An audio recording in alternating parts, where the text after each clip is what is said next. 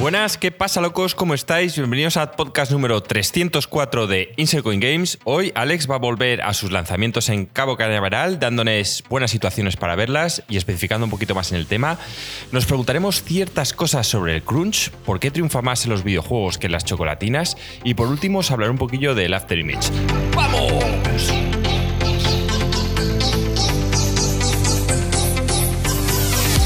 Bien, Joaquín, así es. Estamos aquí una semana más, podcast 304. Hoy, Día Internacional de la Radio, donde nosotros, más que informar, normalmente desinformamos, como a Alex le gusta que yo diga.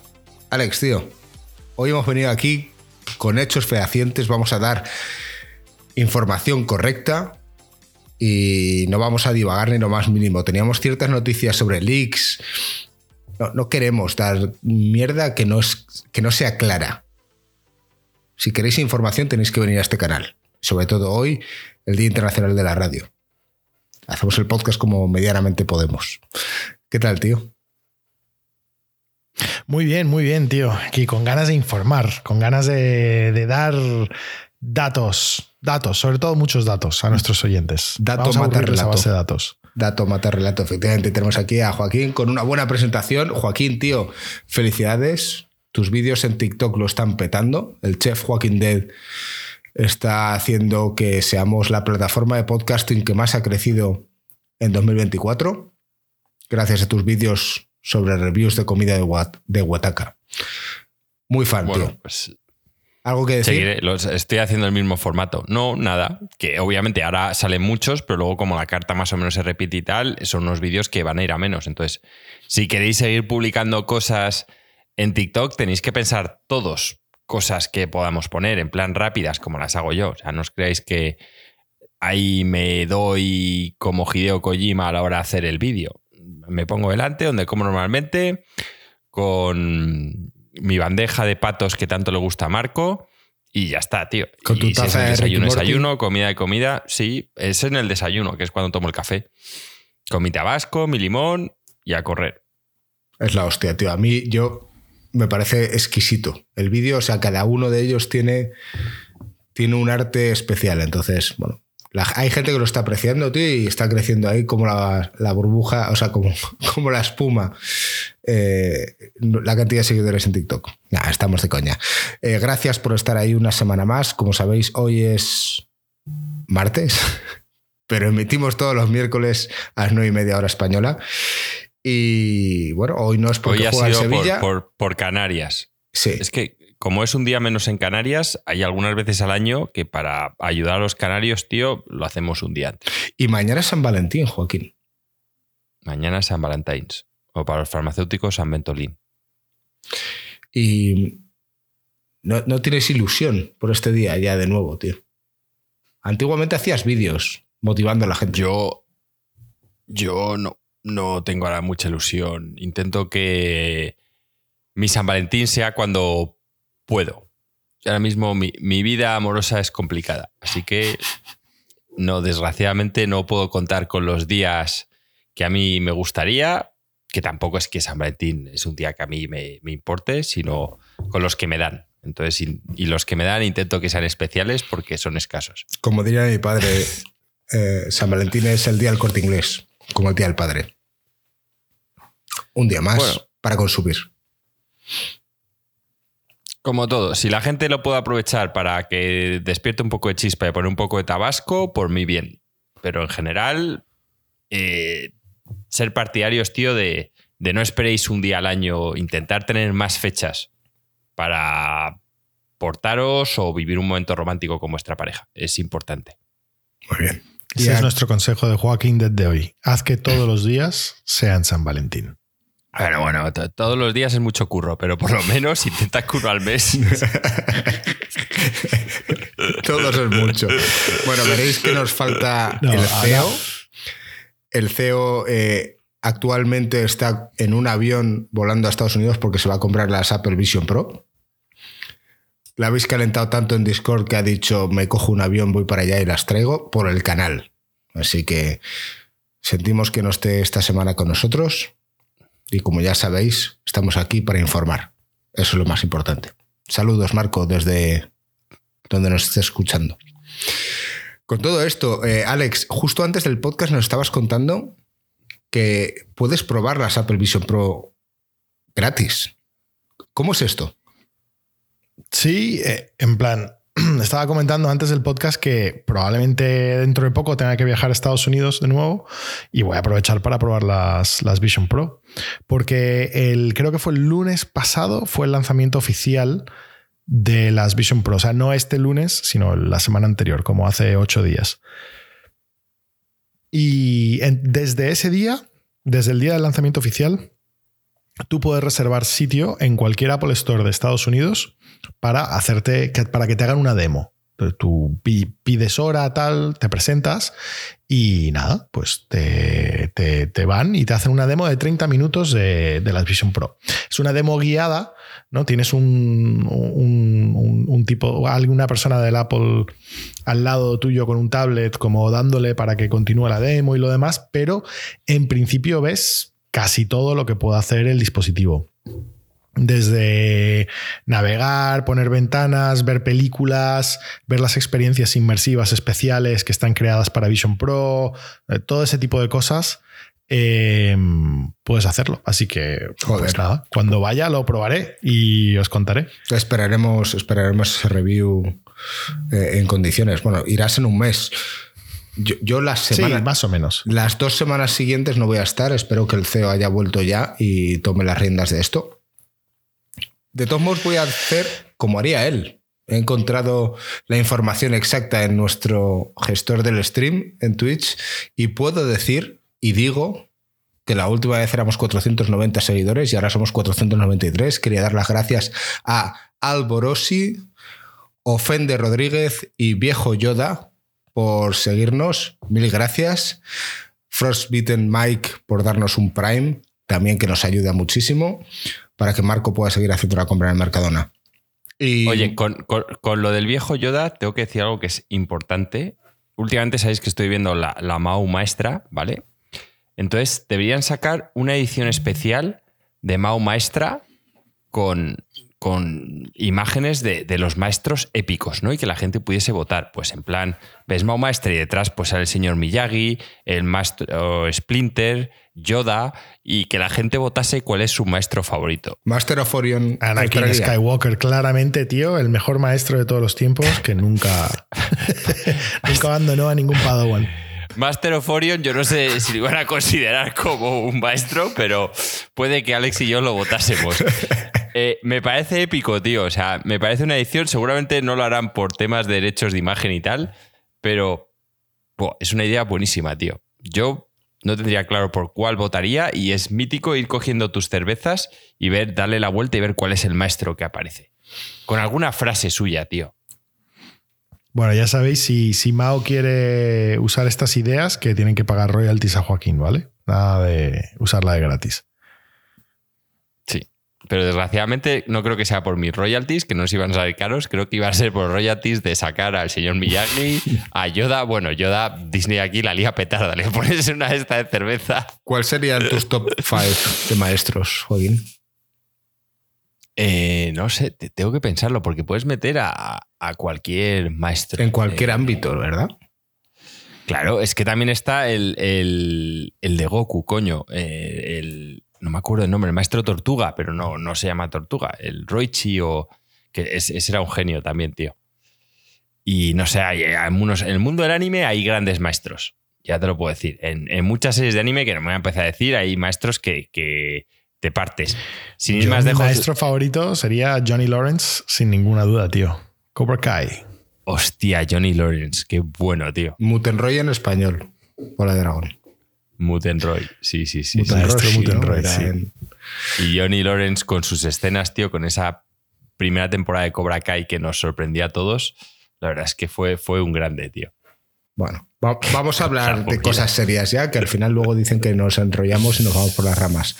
Em, hoy vamos a comentar por encima un par de noticias y nos vamos a meter un poco en un pequeño debate. Me molaría que hubiese estado Marco por aquí, pero bueno, Marco, si tienes quejas, ya sabes lo que tienes que hacer. Tienes que ponerlas en los comentarios del podcast y aquí nunca las leeremos. Así que ya sabes lo que tienes que hacer. Y a los demás, si tenéis algo que opinar, ponerla en los comentarios y, y sí, os leeremos. Faltaría más. Es verdad que del jueves pasado a este martes no ha habido mucha cantidad de comentarios, mucha gente apoyando y tal, y alguno que ha comentado en podcasts anteriores. Eh, gracias por seguir ahí. Eh, y os leeremos, os leeremos más adelante. La verdad es que este podcast intentaremos hacerlo un poco más resumido, eh, porque ya sabéis, para Joaquín mañana es un día importante. Ese San Valentine's. Palworld y Starfield han perdido muchísimos jugadores en el poco tiempo que llevan cada uno de ellos. Starfield, el 96% desde el lanzamiento en cinco meses. Y Palworld, medio millón en dos semanas. ¿Creéis que esto es relevante? A mí en, el caso, en el caso de Palworld sí que me parece. En el caso de. Es que son juegos diferentes. En el caso de Starfield, no. O sea, me refiero, el caso de Starfield son datos que han recogido en seis meses que dices, bueno, pues me refiero, eh, Starfield es una experiencia single player, es una historia con principio y con fin. ¿Que se puede rejugar? Sí, como todo el juego single player, pero que no tiene por qué. Es un juego que al principio, si vas un poco al grano, entre 40 y 60 horas, si vas a tope 100 horas, pero ya está, me refiero, seis meses, me parece que una persona normal ha tenido tiempo de sobra para acabarse el juego. Entonces, no necesariamente lo veo como algo negativo, que ya hemos comentado muchas cosas negativas del Starfield, eh, por ejemplo, entre ellas que yo lo empecé y lo tengo abandonado y por ahora no tengo ganas de retomarlo. Ahora, en el caso del Power es diferente, es un juego multiplayer que vivirá de los micropagos o, no sé de qué y, perder un millón de personas, de suscriptores en una semana es, es jodido.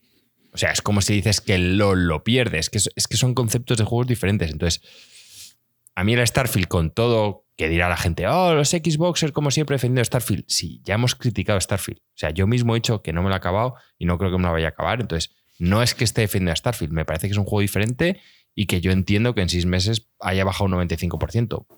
Tiempo de sobra para acabarte el juego. Ahora, en el World el problema es que no sé cuántos usuarios tiene. Entonces, a mí, si tienes 20 millones de usuarios. Tenía 2 millones, si no me equivoco. ¿Puede ser? Bueno, pues si tienes 2 millones y pierdes uno en una semana. ha perdido medio millón en dos semanas, creo. Sí que es un tema serio.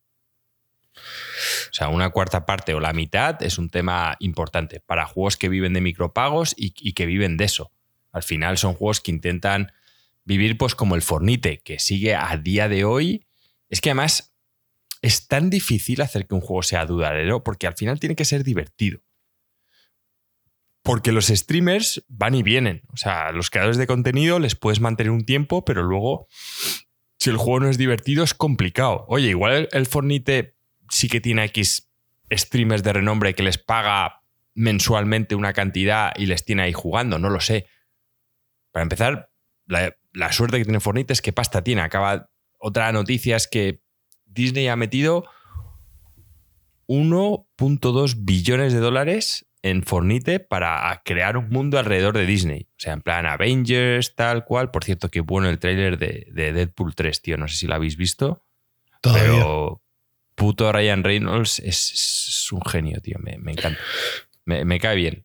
Yo, yo no lo he visto. No, pero volviendo un poco al tema de los números, creo que, como dicen en el chat, se acaba la novedad y dejan de streamearlo y por lo tanto bajan, ¿no? Eh, eh, estoy mirando bien los números. Efectivamente, el pico máximo fue de 2.101.000 hace 17 días y en las últimas dos semanas han perdido el 50% de ello.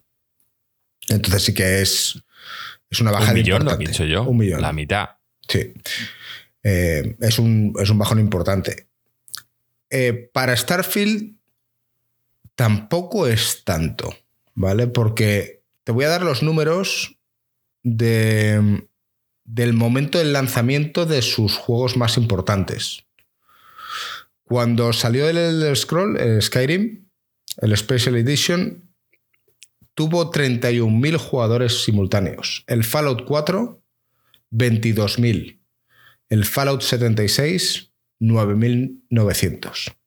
Y a día de hoy, en Starfield están jugando 11.500. O sea, los números son muy similares. Lo que ocurre es que en el lanzamiento el pico fue muy alto. Fue 330.000. Que es algo que Mira, no era normal. el- gringo, el problema que tiene Starfield, acabo de entrar en Steam, ¿eh? para decirlo en, en plan con información del segundo, es que tú te metes, tío, y donde ves los reviews pone Mixed. Y eso es una cagada. O sea, yo cuando me meto en Steam para comprarme un juego, básicamente o los reviews son positivos o, no me los suelo comprar. Entonces tienes tres tipos, obviamente que sean en plan la mayoría una mierda, en cuyo caso, pues ya estás jodido, que sale en rojo, naranja, que es como el semáforo de, oye, ¿dónde te estás metiendo? Los últimos, los últimos reviews, o sea, del último mes, un 42% han sido positivos. Eso es una cagada. Porque además en Steam es un poco, siguen un poco mi filosofía, ¿no? Que al final tú puedes poner, eh, tú puedes escribir lo que opinas del juego, pero al final tienes que decir si te ha gustado o no te ha gustado. Es un poco como la escala Insert Coin Games, lo que pasa es que eh, la nuestra es de cuatro posiciones, esta tiene dos, ¿te ha gustado o no te ha gustado? Entonces, joder, tener un 42% positivos es que implica que hay un 68% negativos en el último mes. Eso, para, eso a mí me parece una cagada. Y, y supuestamente ya ha arreglado el juego. Y a largo plazo, si ya te ves del total, hay un 62% positivos. Lo cual, pues es lo que sigo diciendo, me parece una cagada. Eso es lo, lo, que a mí me preocupa de verdad. Yo no suelo comprar juegos en Steam. En el momento en que veo que los, los comentarios son mezclados, ya es complicado. Bueno, esto es una pequeña noticia simplemente para, para comentar. Sí. Yo, yo, de todas formas, para simplemente dar mi punto, no sé, es, es complicado. Hay que compararlo con la gran mayoría, por, por decir algo, la gran mayoría de los juegos venden todo lo que van a vender. Y cuando digo todo lo que van a vender es como el 90% de sus ventas en las primeras semanas. Si en las primeras semanas no han triunfado a lo grande, no van a triunfar. Hay algunas pequeñas excepciones, entre ellos juegos como Among Us, que salió y poquito a poco, tal, no sé qué, hasta que se hizo viral. Pero fuera de que tu juego se vuelva viral o algo así, los juegos gordos, los juegos de estudios que tienen presupuestos, que tienen publicidad, que tienen temas de lanzamiento y tal, esos juegos lo venden todo al principio. Entonces, que, que haya una caída fuerte de usuarios es muy normal. O sea, eh, me acuerdo que Threads, la competencia de meta de, sí, de TikTok. a Twitter. Sí, tu, exacto. Lo, lo lanzaron como competencia de, a Twitter de Facebook. Porque de verdad que lo de llamarles meta es una gilipollez. O sea, Facebook ahora es igual de nocivo que fumar. Entonces, pues nada, pues quieren llamarse meta para que la gente se olvide que son Facebook. Pues no, son Facebook. Eh, sí, lo crearon justo cuando as... Twitter estaba con el tema de X y Elon Musk y tal, y Exacto. pensaron aprovechar el, el, tirón. Aprovecharon. Entonces lo sacaron y tal, y tuvieron su lanzamiento y tal. Y luego las grandes noticias al rato eran en plan de, oh, Dios mío, Threads es un desastre porque ha perdido el 50% de los usuarios a un mes de, del, del lanzamiento. Es como, y, salió Zuckerberg, que bueno, que será un malo de un villano de una película de James Bond, pero el tío es listo. Y dice, esto es normal, estamos muy contentos con el lanzamiento. Hemos, claro, al principio tienes muchísimo revuelo, tienes muchísimo tal, mucha gente lo prueba. Y luego al rato, pues poco a poco, pues vas ganando. Eso es para lanzamiento de redes sociales y tal, pero los lanzamientos de videojuegos no tienen el luego poco a poco vas creciendo. Lo bueno de los juegos estilo free to play es que muchas veces, o sea, el éxito tan salvaje que ha tenido es que, mira, en ambos casos, el Starfield ha vendido mucho y como dices tú, Joaco, eh, es un juego que se acaba y luego no lo vuelves a jugar. O sea, que, que al, al, mes la gran mayoría de la gente no lo esté jugando no es una sorpresa. O sea, me sorprendería que la gente lo siguiese jugando. El, y lo, lo mismo que un poco con un juego free to play ha tenido un lanzamiento súper, súper hypeado, súper viral. Ha salido en las noticias por todos lados. Hasta yo, yo me he enterado, me ha llegado noticias por ahí en plan de, oh Dios mío, este juego está vendiendo más que Pokémon. Es una locura, tal. Sí, claro, un Pokémon free to play. Si Pokémon es súper popular, lanzas una versión de Pokémon free to play y No sé cómo no lo han hecho antes, pero bueno, seguramente lo han hecho antes, pero este es el primero que ha llegado a esa masa crítica. Claro, pero que, luego que pierdan, que pierdan muchos usuarios, no, no sé, no me, no me, parece una noticia. Quiero decir que no, no sé, yo no sé si es preocupante, lo dudo mucho. Yo creo que al revés, están con muchísimos más usuarios de los que pensaban tener y estarán monetizando de puta madre. Creo que a día de hoy tienen el mismo número proporcional que tenían los lanzamientos de estos grandes juegos que he hablado en 2016 y en, otras, en otras fechas. Yo, al final, en, en, la época, cuando estaba más en el mundo del WoW y tal, me vi típicos reportajes de periodistas que decían que un juego en plan WoW, quizá el WoW no porque le metía bastante más curro que otras compañías, pero los típicos juegos de estos que te cobraban una mensualidad aunque fuera muy pequeña, que con llegar al millón de usuarios ya eran rentables. O sea, el millón de usuarios era el threshold que tenía rentabilidad para tener programadores currando ahí 24 horas en el juego, para los servidores, para tal. O sea, que lo de los 8 millones, 6 millones, 10 millones que tuvo el WoW, que eso es una puta locura. O sea, que este tipo de juegos con un millón de usuarios ya eran rentables y un millón de usuarios para, para, un equipo de desarrollo en Estados Unidos y tal. No recuerdo muy bien dónde era el equipo de desarrollo de este, de este juego, pero creo que era chino. Efectivamente, es de Tencent.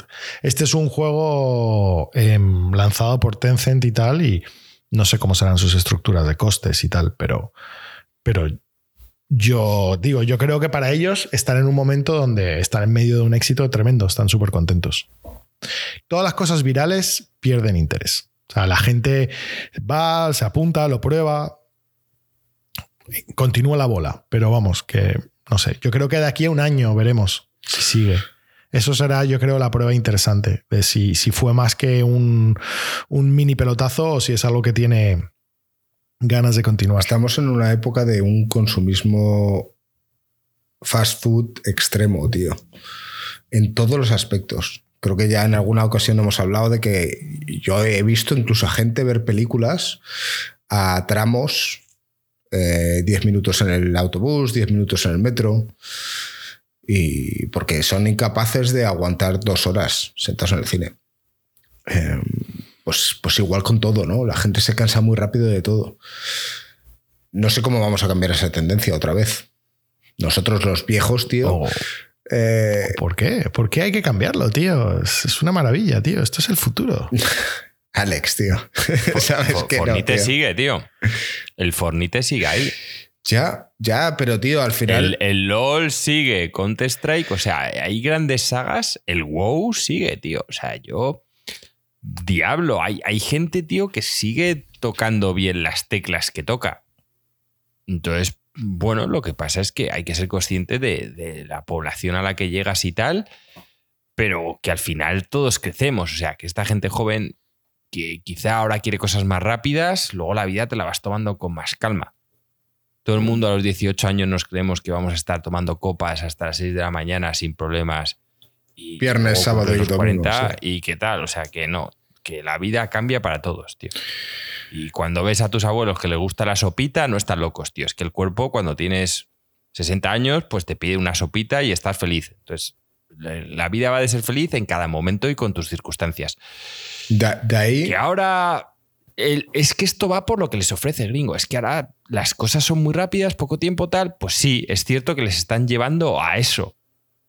Pero, pero no quita que con la edad, pues cuando uno coge un libro, el libro te lo tienes que leer y le tienes que dedicar tu tiempo. Todo, todo irá llegando. Todo irá llegando. Pero sí, la recompensa rápida para el cerebro es muy satisfactoria, está claro. Si no, las drogas no tendrían el éxito que han tenido a lo largo de toda la historia de la humanidad. De hecho, nos faltaría una pequeña noticia por hablar, pero prefiero aprovechar ahora y leerlo con el, el topic principal porque me parece súper interesante que pueda llegar a estar relacionado. O sea, eh, el topic principal del podcast es, eh, a día de hoy, el crunch es obligatorio para desarrollar un videojuego. Hace tiempo que no oímos sobre el crunch, sobre lo agresivo que es o no, o realmente hay crunch y encima salen los juegos rotos. Si no tienes crunch y sale un juego roto con la viralidad y el fast food que estamos teniendo a día de hoy, ¿significaría la muerte anunciada directamente de ese estreno? y como dice Alex, si no lo recuperas pronto, no lo vas a recuperar más adelante. ¿Cómo de importante es el crunch a día de hoy? A ver, son, son varios temas ahí que has tocado. A mí lo que un juego salga roto, depende de lo roto que salga. Yo ya he hablado de esta compañía que tiene bastante éxito, eh, Old Games, que sí, jugué al Rock Trader, he jugado a los Pathfinder y todos sus putos juegos están rotos, tío. Sobre todo según vas avanzando la historia. O sea, los últimos capítulos suelen ser dramáticos. Ah, siguen vendiendo muy bien. O sea, para los costes que tienen, es una empresa que va bien, que hace juegos de calidad y entenderme por calidad con una buena historia, unas buenas mecánicas, pero eh, rotos. O sea, no están ¿Dirías que hacen crunch? No lo sé, es que no sé si hacen crunch o no, pero al final esto también parece que es un poco como en la época de nuestros padres, lo de tener un coche alemán o un coche italiano. Sí, el coche italiano es muy bonito, pero lo tienes todo el día en el, en el taller. Pero bueno, o sea que todo tiene su mercado. Lo del crunch, no sé parece que sí, que es una especie estándar en el mundo de los videojuegos. Y yo creo que.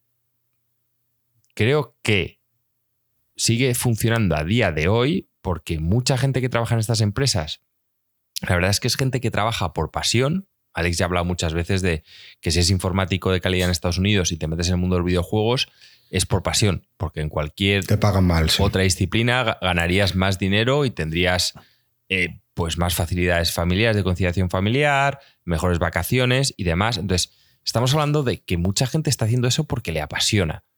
Y es.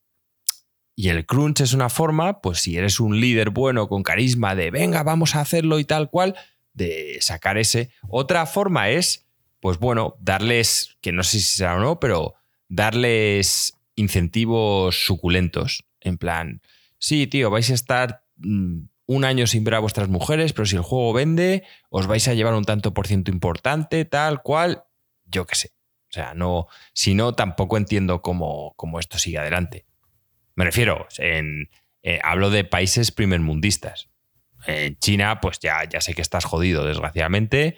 Y, en Japón, pues sí, sé que From Software seguramente hace crunch en todos sus putos juegos porque no entiendo todos los que saca, y al igual que otras compañías, pero cultura japonesa. Lo, que quiero decir es. Ahora, en, Europa y en Estados Unidos, no sé cómo lo ¿Consideraríais, si fueses empresarios y tuvieses que sacar un juego de este estilo? O sea, digamos, eh, los eternos retrasos de videojuegos anunciados en una fecha y retrasados mucho más tarde, tienes que al final jugar con, con esa balanza de que si lo retrasas demasiado puedes caer en el olvido y, necesitas llegar a esa perfección, que como encima no salga perfecto, no triunfas, que haces crunch de alguna manera oculto o más visible,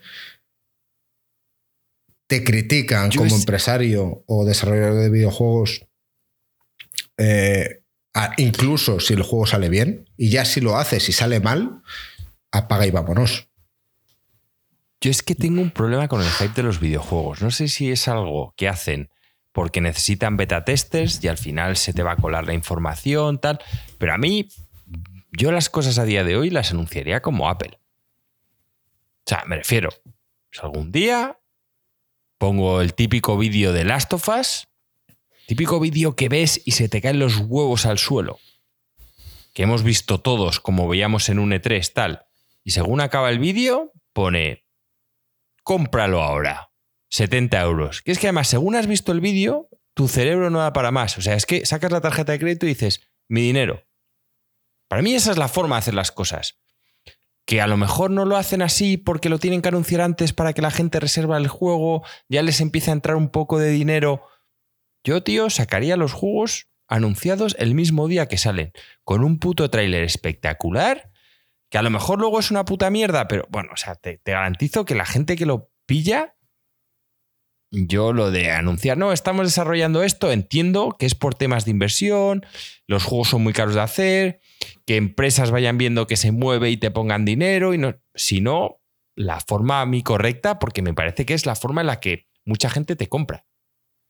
Es que hay, el típico trailer. hay un, el único problema ahí, Juaco, es que no todo el mundo es Apple. O sea, Apple, Apple se puede permitir hacer eso porque haga lo que haga, va a recibir un montón de cobertura en, en- en la prensa. Eh, pero si eres un desarrollador más pequeño, si eres un desarrollador más pequeño, más o menos haces algo similar porque el, solo tienes dinero o, o recursos para conseguir un mínimo de atención y tienes que intentar concentrarlo todo alrededor de tu lanzamiento. Pero los desarrolladores más grandes siguen el mismo modelo de Hollywood. Pero porque de hecho desarrollar videojuegos es muy parecido a desarrollar películas de Hollywood, donde mm, parecido en algunas cosas y mucho más complicado en otras, ¿vale? Pero en cuanto a que hay una inversión salvaje por adelantado, si la cosa sale bien, eh, hay, o sea, tienes una inversión salvaje, tienes un par de años de trabajo con cero y luego si el lanzamiento sale bien recuperas todo y si no, pues petas. No, no, no, directamente eh, explota. El, el- el tema ahí es que es que lo del crunch es, es complicado porque parte del problema es que cualquier persona que haya trabajado en una empresa propia, pequeña o algo de ese estilo, mm, es que el crunch es lo que Trabaja hay. de estás, más. estás Sí. Claro, estás, me le metes todas las horas necesarias para hacer que tu proyecto salga a la luz. Si es tu empresa. Y hay incluso si eres una Claro, empresa pequeña, muchísimos indies. también necesitas que la gente que estás rodeado dé un paso más, pero a lo mejor de un paso más de manera voluntaria, ¿no? Porque están comprometidos con la causa. Claro, y al final es, es o sea, tiras de la pasión, tiras de las ganas, tiras de la juventud de la gente, que, que- que es así en muchísimas industrias. O sea, estamos hablando de esto como si solo pasas en el mundo de los videojuegos, pero métete en finanzas. Tú te metes en el mundo de las finanzas y te van a quemar. Te van a quemar los, vamos, hasta que, hasta que lo dejes o, o asciendas suficiente para que pases de eso. Métete en el mundo de la consultoría. Yo, todos los consultores que conozco, o sea, las consultoras se, se dedican a contratar a todo el mundo que sale a la universidad, a hacer que trabajen más de dos- 12 horas al día y luego, pues, oye, pues la gente se va quemando y lo va dejando hasta que, hasta que llegan a cierto punto donde quedan muy poquitos y esos son los que han ascendido y que siguen currando duro, pero no tantas horas tan locas y todos los años van metiendo gente que sale. Entonces, en el mundo de los videojuegos es jodido porque hay empresas grandes que tienen muchísimo dinero y que dices, joder, deberían planificar mejor las cosas.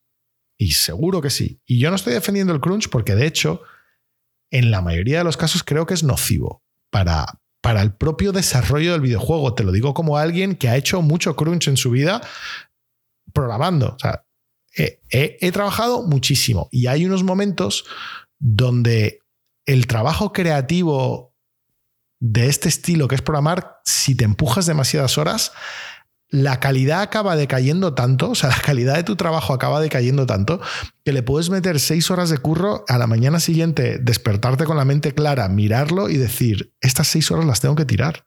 Es que no sirven de nada. No sirven de nada. Es más, lo he empeorado. Tengo que deshacer toda esta mierda e intentar tal porque, porque si no tienes la mente clara, no estás sacando las cosas bien. Entonces, yo no creo que sea positivo, pero es verdad que también hay empresas pequeñas e intermedias donde se les acaba el dinero, donde, donde tú, tú has conseguido dinero para hacer el videojuego, te lo ha dado el publisher o estás poniendo de tu propio bolsillo si eres un indie de verdad pequeño. ¿Y qué haces cuando se te acaba el dinero y ves que todavía te quedan seis meses de curro? A, velocidad normal y te quedan dos meses de, dinero. Bueno, pues lanzas el juego inacabado, supongo, ¿no? Que es una de las soluciones. Pero la otra es, pues, intentar acabarlo antes de tiempo. Eh, Es muy complicado. E incluso con todo este crunch y con toda esta mierda, la mayoría de los juegos se lanzan. Se lanzan inacabados. Yo creo que si quieres jugar a juegos medianamente acabados, tienes que jugar a indies, porque, porque es que sabes que los indies que quieren triunfar viven del boca a boca Y de que salga bien. viven de tener un lanzamiento decente Mm. y que la gente diga, joder, no sé qué, y que luego salga el gilipollas de turno como yo en el podcast diciendo, tío, pues sabes que he probado este Cobalt Core y el juego es la polla y está súper pulido y tal, ¿por qué no lo probáis? Porque, porque es que no tienen dinero para marketing normal. Así que, no sé, es, es un tema complicado. Yo creo que es muy difícil decir crunch malo y ya está, pero sí es verdad que empresas grandes que estén en plan sistemáticamente, yo creo que ese es el, el verdadero problema del crunch, es que hay empresas donde se ha convertido en algo sistemático. No es que se está llegando el lanzamiento y hay que apretar y no sé qué y tal, sino muchas veces la fecha del lanzamiento es arbitraria porque lo han puesto en marketing, mal planeado. no tiene nada que Mm. ver con la realidad. Si lo hubiesen preguntado a cualquier desarrollador, cualquier le hubiesen dicho ni de coña va a estar para esa fecha, da igual. Ponen esa fecha y os jodéis y ahora tenéis que hacer crunch todo el día y luego lanzar algo roto. Entonces, hay muchos Pues puede problemas ser que sea así. intrínsecamente Creo que tema. has dejado claro que esto ocurre en diferentes sectores, diferentes tipos de empresas. Has hablado de consultorías. Vamos, yo recuerdo cuando ni siquiera había entrado a la universidad, hablaban de consultoría y decían, es una empresa cárnica. O sea, metes a humanos, tío, para procesar carne. Y es lo que hay, ¿no? Y a día de hoy sigue, muchas de ellas siguen siendo así. Y es posible que en el mundo de los videojuegos haya empresas que también pues, estés trabajando horas extras desde el minuto uno. Que como programador a lo mejor te interesa porque adquieres muchos conocimientos de manera muy rápida, ¿no? El problema viene siendo si al final todas las empresas son iguales. Esto pasa en todos lados. Sí, yo os, os daré el ejemplo de mi desarrollador favorito, Subset Games. Hacen lo que dice Joaquín. O sea, de verdad que no es una locura. O sea, tienen tantos seguidores quizás como yo que se lo pueden permitir. Ellos lanzaron el FTL, tuvieron un petardazo tremendo y pasaron como cinco años sin decir nada. Plan de, nadie sabía en qué estaban trabajando. Sí, de vez en cuando, sí, quizás por los foros suyos dijeron, sí, sí, no, estamos currando tal, tenemos una idea más o menos tal, pero nada así. Y de repente, tráiler, lanzamos en un mes o dos meses, hypeo, hypeo, hypeo, lanzan el juego y ahora eh, Into the Breach lo lanzaron hace años. Y yo no tengo ni ideas. ¿Qué qué va a ser lo no, siguiente? no he no? vuelto a oír de ellos. Claro, iré de ellos cuando, cuando, cuando lancen su próximo juego. Pero en una entrevista que oí eh, con, con Tony Ya, creo que es uno de los, uno de los dos, porque son, son dos. Es una empresa indie que son dos y solo trabajan ellos dos. Es verdad que subcontratan la música a un tercero y tal, pero son ellos dos. Uno con los gráficos y uno con la programación. Y, y dicen en plan de hemos tenido la suerte de ganar suficiente dinero con Into the Bridge que nos podemos de- con perdón con FTL. con FTL que nos podemos dedicar a esto el resto de nuestra vida. Para para lo que nosotros queremos que es una vida modesta no sé qué tal nos da básicamente. Con lo cual podemos estar el tiempo que nos haga falta haciendo el juego y lo vamos a estar hasta que estemos contentos con él. Y es verdad es que se pasan cinco años se pasaron cinco o seis años para lanzar para sacar Into the Bridge no hay mucha gente que pueda hacer eso. No hay mucha gente que pueda hacer eso. Luego sale Into the Breach y está increíblemente pulido y te explican todo lo que han hecho. Empezaron con un juego tipo XCOM y acabaron con otra cosa totalmente distinta y cómo fueron reescribiendo, reescribiendo, reescribiendo el juego entero, probando, haciendo cosas hasta que sacaron algo que, que, que está hiper pulido y súper perfecto. Pero, pero claro, ¿cuánta gente puede hacer eso? La mayoría de los estudios indie son gente más parecida. O sea, fíjate, indies exitosos no se pueden permitir hacer eso. En los de. Ay, ¿cómo se llama el estudio que hacen. que hicieron este que, que roguelike, que tuvo bastante éxito, que era estilo Metroidvania, que, que ibas andando con el tío, con el fuego por detrás. Con el fuego. O sea, no, No, es que, el que- la cabeza, ¿no? Que la Cherry. cabeza era como. que dejaba una Ah, el, estela el como de Hollow. Knight. No, el Hollow, Hollow Knight No, no, ese es el. Coño. Y justo hoy he visto una noticia de, Release. de- de ese videojuego. No. Dead Cells. El era el Dead, Dead, Cells. Cells. Eso. Sí, el sí, Dead sí. Cells. Pues el desarrollador de Dead Cells es un indie exitoso, que tienen un montón de tiempo en la industria, que es un equipo mediano, o sea, no son enanos, eh, que han desarrollado, o sea, tienen un equipo de programadores super cracks, han desarrollado su propio lenguaje para, para o sea, el Dead Cells está programado en un lenguaje aparte que hicieron específicamente para videojuegos, tal. O sea, es un equipo súper veterano y súper crack.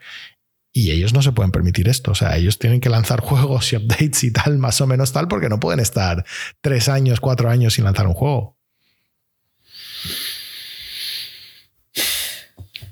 No sé. Sí, es Eh, eh, complicado. Es complicado. Y fíjate que yo andaba pensando, eh, cada vez los juegos son más difíciles de hacer. Es un reto intentar añadir nuevas dinámicas, intentar re- reinventarse con respecto a las versiones anteriores, contando con que la tecnología va avanzando y que los ciclos de las consolas quizás son cada vez más cortos. Implica que cada vez hay menos gente a lo mejor especializada y a lo mejor puede alargar más los tiempos. Eh, entonces la, la, previsión de desarrollo de un juego específico pues es muy difícil de atinar el tiempo que te va a llevar. Y si encima ese tiempo cada vez se va ampliando por falta de, expertos, porque la tecnología avanza tan rápido que no hay gente que domine tanto ese lenguaje, o yo qué sé, em, cambia de una generación a otra y la mitad de lo que has hecho ya no te vale, fomentaría que al final el crunch eh, esté presente en todos lados. Llamémoslo crunch, llamémoslo que aquí todo el mundo te va a estar currando en vez de sus ocho horas, doce. Eh, en un mundo en el que cada vez somos más personas, cada vez es más difícil encontrar un trabajo y que la IA encima va a formar aquí un papel fundamental también en el mundo de los videojuegos. No sé, esto puede dar para largo. Yo creo que lo vamos a dejar aquí. Voy a dejar que la gente ponga en los comentarios qué es lo que opina sobre esto, que se explayen. Y voy a aprovechar y a pesar de que había dicho que, no leía comentarios de la gente, pues aproveché y voy a leer los últimos comentarios sobre los podcasts anteriores y así fomento que escribáis. Dari Sánchez dijo, buenas gentes, soy uno de los que no os pone cara, pero a cada uno de vosotros los veo como Gargamel, solo les falta un gato. Coñas aparte. En cuanto al remake del Silent Hill, pienso que si Konami que son los tacaños, no da herramientas a un estudio AA, poco podrá hacer este. Tema Xbox, si han dado luz verde a varios proyectos de hardware, dudo muchísimo que ocurra las barbaridades que escucho por todas partes, incluso aquí. Esto lo vamos a resolver el jueves. En dos días, ya la semana que viene lo comentaremos. Hay un podcast específico donde Phil Spencer va a hablar sobre el, rumor que está alrededor de todo el tema de Xbox. ¿Habrán juegos en competencia? Sí, pienso a modo de hacer abrir boca a posibles nuevos usuarios. Para nada creo que salgan los tanques. Xbox no piensa vivir en vender grandes cantidades de hardware, su mayor baza es Game Pass, a la larga las consolas desaparecen, por mucho que nos disguste. ¿O no? ¿Cuántos de vosotros usa diario o cuántas veces al mes un reproductor Blu-ray para ver películas? Ahí lo dejo. Microsoft busca posicionarse con la mejor tecnología y desarrolladores para posicionarse en el futuro próximo. El verdadero Netflix gamer. Un saludo. ¿Qué opináis? Bueno, yo ya siempre he dicho que las cosas físicas tienen fecha de caducidad. Y fecha de caducidad no me refiero a que no se hagan y no se vendan, tienen fecha de caducidad en el mercado mayoritario. Entonces, sí que es cierto que yo ya os he dicho, hay en un momento en el que creo que la consola o tal va a ser una app de la tele. Que para algunos juegos no, puede que para algunos juegos no, para otros sí, sí. Y entonces, mucha gente no se va a comprar una consola, es que es una pasta. Y una suscripción de 10 euros al mes es que es algo que la gente se puede permitir, está acostumbrada, aunque luego suba a 15 euros al mes, me da igual. Sí, puede que Microsoft esté pensando por ahí. Ahora, a día de hoy, eso no me parece justificable para poner tus videojuegos en, la competencia. En, la, competencia, cuando es lo que he dicho. O sea, es que no fichas a, Mbappé o a Michael Jordan en la época si de repente, si no estás apuntando a lo más alto. Es que no, no tiene ningún puto sentido. Eh, decir, no, hemos fichado a Jordan. Y luego de repente dices, no, nosotros ya no jugamos la NBA, solo jugamos amistosos. Pues eh, no, tiene ningún sentido. Esto lo vamos a resolver en dos días. Sí, sí, la, semana que viene. No, nosotros lo hablaremos la semana que viene en el podcast, tranquilamente. Nos miraremos las conclusiones de la entrevista. Y ahora que dice Phil Spencer. Ahora, claro, todos sabemos que Phil Spencer es un capitán, pero no es el general. Entonces, si Microsoft ahora, como, como bien nos dijo Alex, está con su vista puesta en la inteligencia artificial, que de hecho ahí viene una de las noticias que vamos a comentar, es que una actualización de Windows 11, una actualización futura, pretende utilizar la inteligencia artificial para mejorar el rendimiento de los videojuegos. Pues oye, eh, igual, tío, si Microsoft está ahí, yo lo veo como si es Microsoft en plan tener a Phil Spencer que lo que te pide son peanuts. Bueno, entiendo que con Activision Blizzard ya no son peanuts, pero joder, pues le dejaría ahí en plan, oye, mira, a ver si salta, a ver si salta la tal y no me quitaría nunca un mercado como el de las videoconsolas por si acaso. Pero oye, eh, ya todos sabemos que los CEOs, tío, tienen una vida muy complicada y entre Frosties y Coca hay que pensar en, grandes futuros.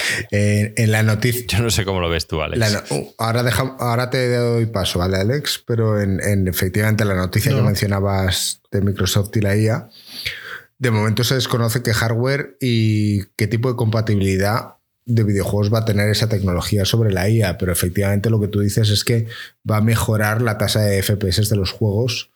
Rollo rescalado, muy parecido a lo que tenía, si no me equivoco, ¿no era Nvidia Shield, Joaquín?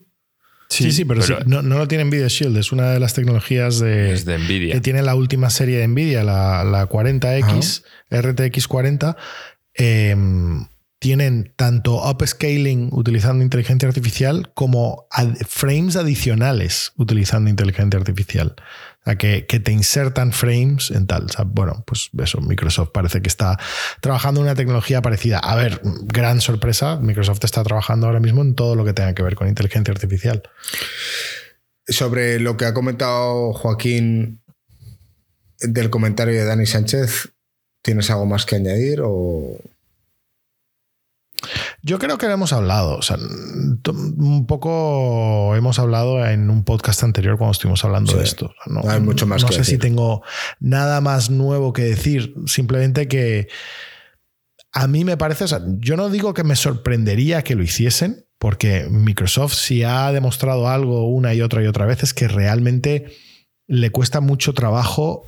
Eh, apostar por su división de gaming durante un tiempo continuado apuestan un tiempo y luego intentan hacer alguna mierda y luego vuelven a apostar y luego dan marcha atrás. No es el core de su negocio, es, es, eh, han tenido éxito, han tenido cierto éxito en algo que va directo al consumidor, pero es que ese no es el mercado de Microsoft. El mercado de Microsoft no son niños de 12 a 30 años. El mercado de Microsoft son directivos de, de informática de empresas para, instalar, para meter licencias de Windows y de Office. Ese es el mercado de Microsoft. Entonces, no, no tiene nada que ver. Ah, lo han conseguido hacer y les molaría tener una marca tal, pero, pero ha llegado un momento que yo creo que es demasiado dinero, demasiada distracción y, y ahora mismo están all in con inteligencia artificial. Y inteligencia artificial va a necesitar unas cantidades de dinero eh, que son a veces hasta difíciles de, entender. Estaba, justo salió esta semana en las noticias que Sam Altman, el, el CEO de OpenAI, que es el creador de ChatGPT, que posiblemente sea considerado la empresa ahora mismo del mundo pues, más avanzado en los temas de inteligencia artificial, la que más hype tiene, la que más tal, em, está buscando 7 eh, trillones de dólares de inversión. 7 trillones americanos, o sea, son 7 billones en el resto del mundo, o sea, 7 millones de millones. es una cantidad de dinero em, absolutamente loca, absolutamente loca, porque necesita, dice que necesita, eh, pues crear todo una. Eh, o sea, e, ese, es, el, es el dinero que necesita para crear un, entorno nuevo y cambiar el mundo, básicamente. Claro, o sea, e, e, ese, eso es lo que, lo que sí. nosotros realmente lo que ha salido es, es la cifra, ¿no? Eh, se ha liqueado, o sea, en plan de wow, qué locuras. Mira el dinero que está buscando, o sea, de dónde se saca ese dinero no existe.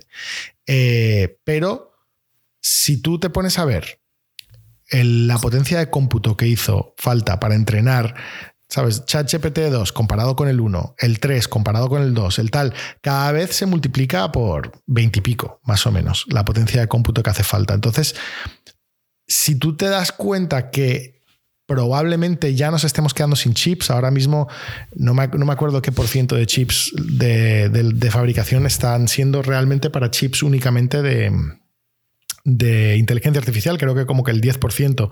Cada fábrica de chips vale como 40 mil millones de dólares hacer una fábrica de chips, que es lo que están invirtiendo y tal. Todo Estados Unidos, o sea, Estados Unidos ha dicho en plan de hacer chips en Estados Unidos es una prioridad para nosotros. El gobierno va a dar eh, 5.000 millones de dólares. 5.000 millones de dólares. Está hablando este hombre de 7.000, 7 millones de millones. O sea, no, está hablando este hombre de, de, levantar de forma privada como mil veces más dinero que lo que está dando Estados Unidos para que se empiecen a fabricar chips en, en, en, en propio suelo americano. O sea, que estamos hablando de, de dineros muchísimo mayores que el Producto Interior Bruto de la mayoría de los países. Tal. ¿Por qué? Porque hay que va a requerir triplicar, cuadruplicar, multiplicar por 10 la capacidad de fabricación de chips existentes en el mundo hoy en día, va, va a hacer falta multiplicarlo por 10 solo para poder entrenar los nuevos modelos de inteligencia artificial, además del hecho de que van a necesitar construir plantas energéticas, porque al ritmo que van tampoco hay electricidad para entrenar estos modelos. O sea, meter todos estos chips en la red no, no van a poder. O sea, tienes que construir un par de plantas energéticas y todo. O sea, esto es la escala de lo que estamos hablando. Pero bueno, no sé por qué nos hemos metido por este, por este lío. Vamos a, vamos a dejarlo y vamos al siguiente topic. Porque nos gusta divagar, Alex, tío. Así somos, tío.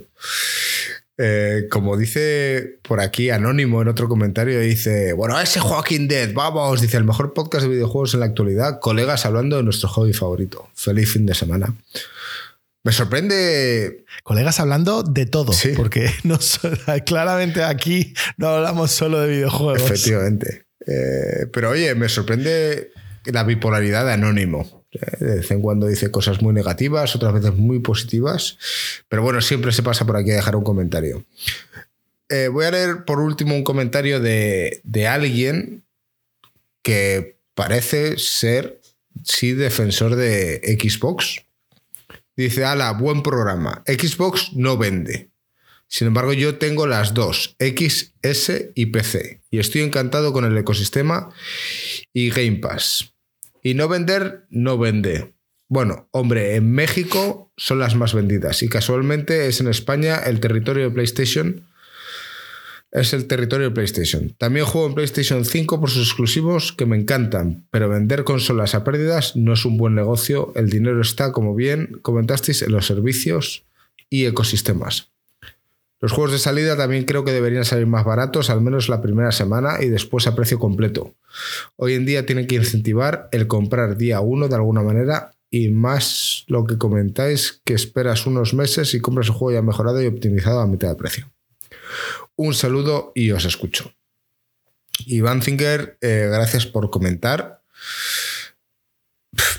Esto viene incluso parte a colación de lo que hemos hablado en el podcast de hoy. Si los juegos salen rotos, merece la pena esperar un poco más para que estén bien y encima suelen ser más baratos. Quizás ese modelo de negocio habría que reajustarlo y sin duda aquí la idea de un servicio de suscripción para acceder a ciertos juegos, ya sea Game Pass, o sea Play Pass, o sea el que sea, es el que a día de hoy más le beneficia a todo el mundo. Eh, gracias por ese comentario y yo no sé si queréis añadir algo más, chicos. No, yo de ese, no sé si les querrá comentar algo, pero como ya lo hemos hablado tantas Sí. veces, no hay. Vale. eh, Joaquín, ¿tienes algo que contarme sobre el lanzamiento de la demo del Final Fantasy? Eh, bueno, solo que hemos leído, Marco y yo ya dijimos que no le íbamos a jugar. Yo tengo ganas del juego empezarlo el día del lanzamiento y jugar la experiencia eh, completa, pero bueno, mucha gente que sí que se la ha bajado se está quejando de que el juego sufre de, bueno, de problemas con los gráficos, de renderización, no sé si de FPS también o no, pero en fin, que no están contentos, que está teniendo problemas técnicos la demo. Lo cual, pues de nuevo a mí me, me- parece una cagada. Es que sacar la demo y que tenga problemas la demo es como estar dando motivos para no comprarla, que no va a ser el, caso de este juego, que yo creo que la gente que jugó al primero lo va a jugar sí o sí para continuar la historia. Me refiero al, al primer del remake que hicieron. Y el resto, no sé, es que van a empezar por el anterior. No creo que nadie vaya a empezar a jugar este juego si no juega el anterior. No, no tiene ningún puto sentido. Entonces, bueno, que simplemente comentar la, la cagada. Yo he visto a la gente que tenemos en nuestro Discord eh, bastante contenta con, con la demo. O sea, no me suena haber leído quejas sobre frame rates y tal, pero sí que, que lo han disfrutado tanto y que tienen el hype a tope. Es que yo ya he dicho, yo siempre creo que este final tira muchísimo nostalgia, yo incluido, entonces hay muchas gentes que, que es como, pues yo qué sé, cuando esté el abuelillo y te vienen a ver tus nietos pequeños, que lo vas a disfrutar sí o sí. Entonces, lo vamos a disfrutar, pero está claro que este juego no ha salido en PC, está siendo en PlayStation 5. Luego, si una persona tiene problemas, em, lo deberían tener casi todos. Claro. Esto no es como un juego en PC que de repente tú puedes tener un PC mediocre y otro puede tener ahí una central nuclear y uno te dice, oye, mira, pues yo no he tenido problemas y el otro sí dices, vale, pero aquí si se está quejando gente que tiene problemas, es un juego de Play 5, todos lo están jugando en Play 5. No, no. Está claro que no creo que unos estén locos y otros no. Puede ser. Bueno, eh, sin duda, lanzar una demo y que no esté al 100% es un problema. Pero bueno.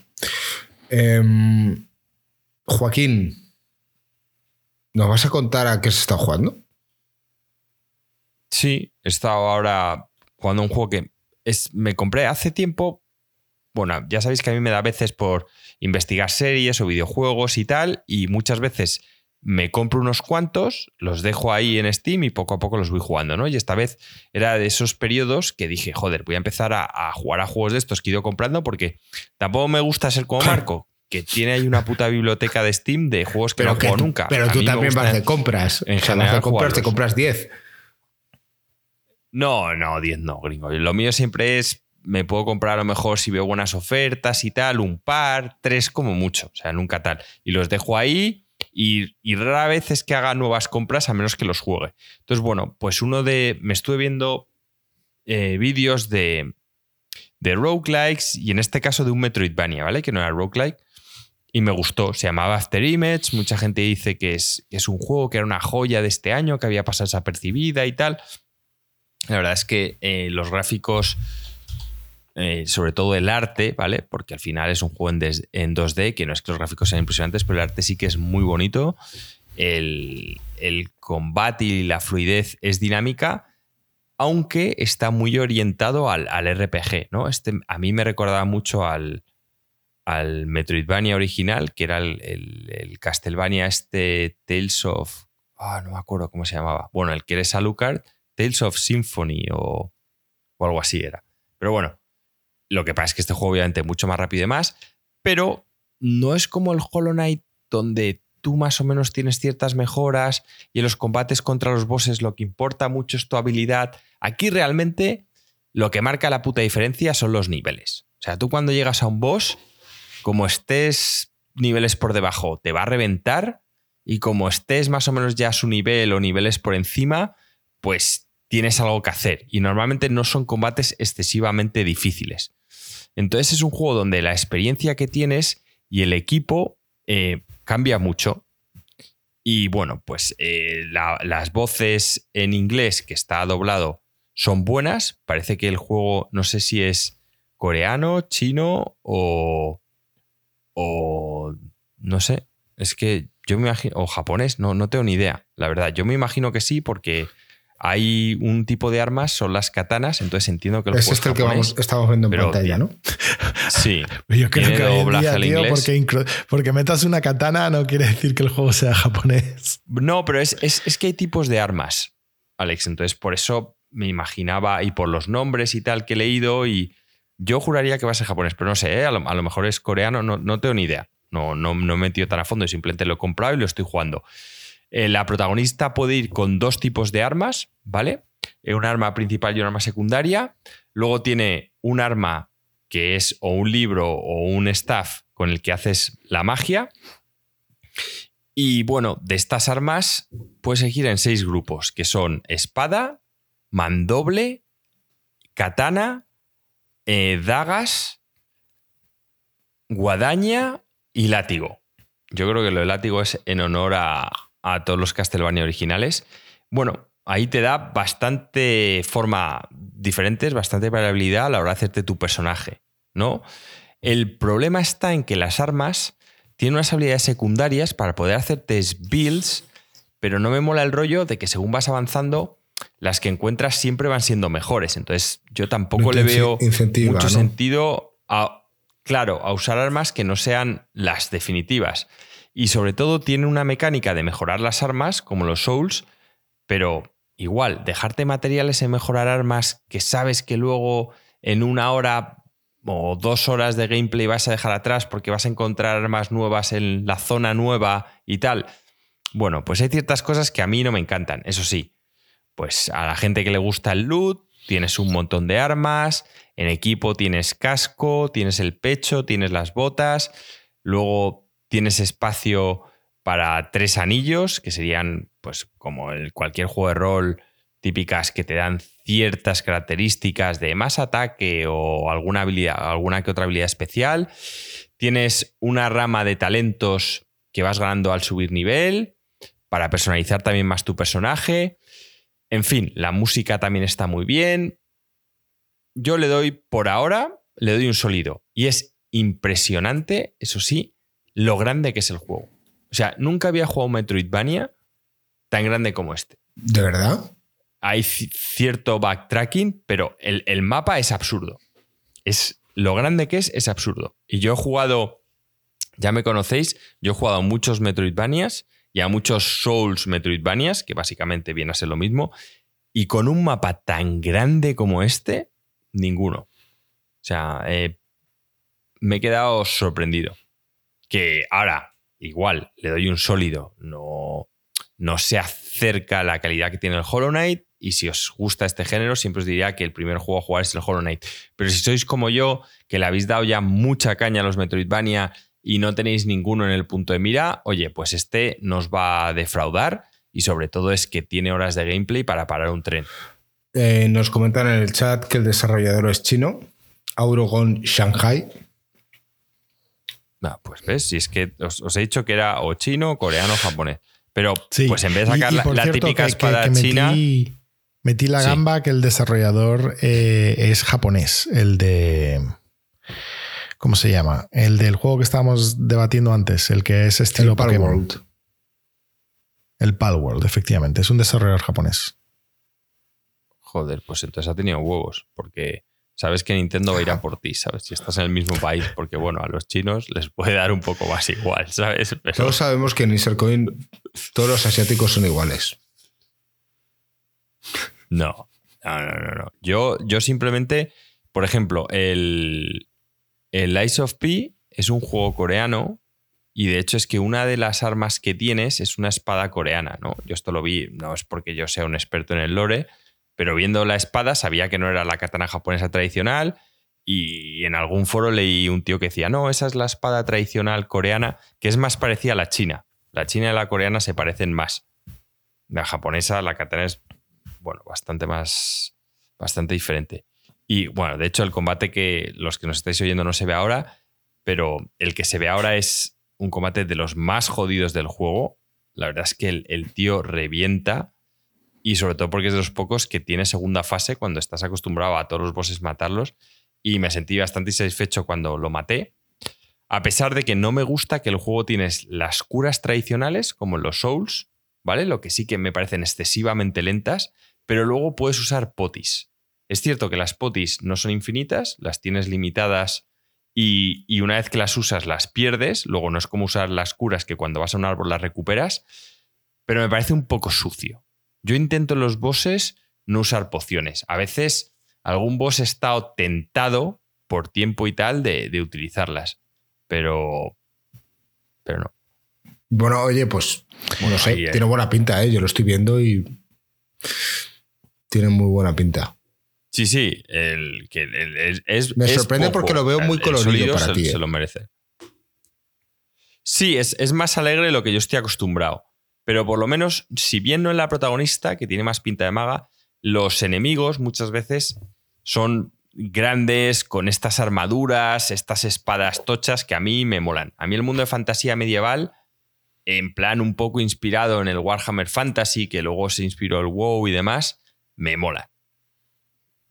Oye, pues eh, muy bien, Joaquín, tío. Eh, ya nos contarás si tu decisión final es sólido o subes a full pedal. Y ya nos contarás, sobre todo sabiendo que el mapa es tan grande, cuánto tiempo te va a llevar a acabarte este juego. Eh, no sé, la gente dice que son 60 horas o 80, que para un Metroidvania a mí me parece. No te va a dar tiempo.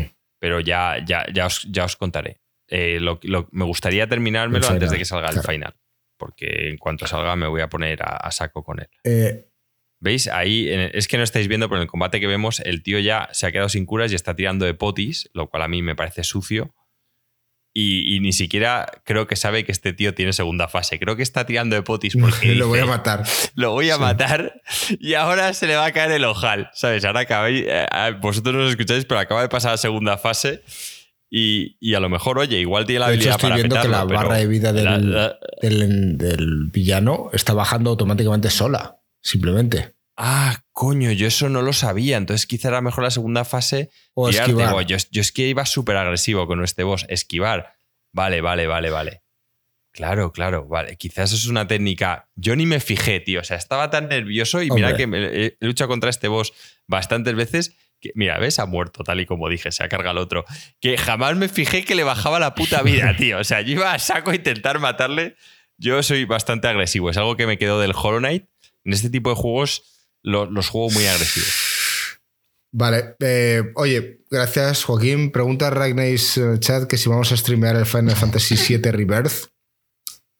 Me imagino que no. No creo. O sea, yo seguro que no. Joaquín no. Eh, si alguien lo streamearía sería yo. Y cuando salía era el veintitantos de febrero, ¿no? A finales. a finales. a finales y yo ahora voy a estar unas semanas fuera, por lo tanto no, no voy a volver a estar casi en casa hasta que salga el estreno y creo que es un juego que no voy a streamear. Hay que disfrutarlo en silencio, digamos, sobre todo los nostálgicos. Quizás más adelante, no el inicio, sino cuando vaya avanzando en la historia, a lo mejor hago pequeños directos eh, más adelante. Eso sí puede que sea, pero yo soy uno de los que voy a jugarlo de salida. Y seguramente vaya a una velocidad mucho más lenta que, que Joaquín y Marco. Eh, Alex, ¿tú estás jugando algo o quieres pasar a, a la parte de información dura que has traído preparada? Estoy jugando a algo. eh, este febrero estoy jugando a un juego que se llama Monster Train. Eh, ¿Es tu siguiente juego de estrategia? Mi siguiente Bien. juego de estrategia, pero. Perdón, Monster Train no. O sea, he, he jugado un poquito Monster Train, pero no es el que estoy jugando ahora en febrero. Ahora en febrero estoy jugando a Darkest Dungeon 2.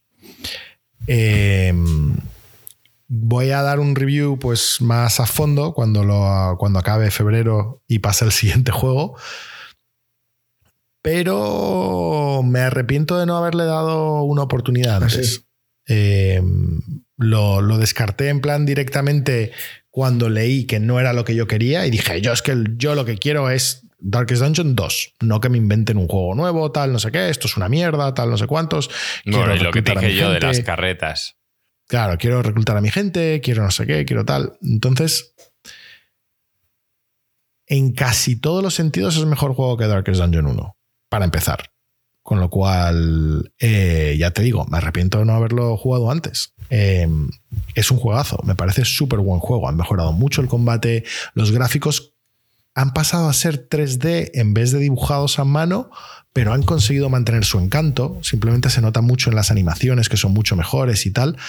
Eh, la ambientación es espectacular. La, ciudad en llamas, la- la- el bosque, el tal. O sea, todas las zonas tienen una ambientación increíble y tiene un fallo garrafal que me, que me está matando, pero eh, voy a ver si quiero, si puedo poco a poco ir, irlo Este es el. Darkest Dungeon Eh, 2, dices, ¿no? Darkest Dungeon 2, sí, sí. Para, para A mí, mí es el que, Alex, fallo garrafal, lo, lo, lo de la malait, lo de la carreta me mataba, tío. de la carreta. El, el- el fallo garrafal que tiene, efectivamente, Joaquín, es lo de la carreta. O sea, tú, tú sales de un combate y tienes que pasar un- una fase. O sea, es que imagínate que vamos a poner el FTL como ejemplo porque lo he escrito tantas veces que todo el mundo sabe de lo que hablo. Tú eh, estás viajando por un mapa donde en cada nodo hay, hay algo. Igual tienes un combate, igual tienes un evento, igual tienes un tal.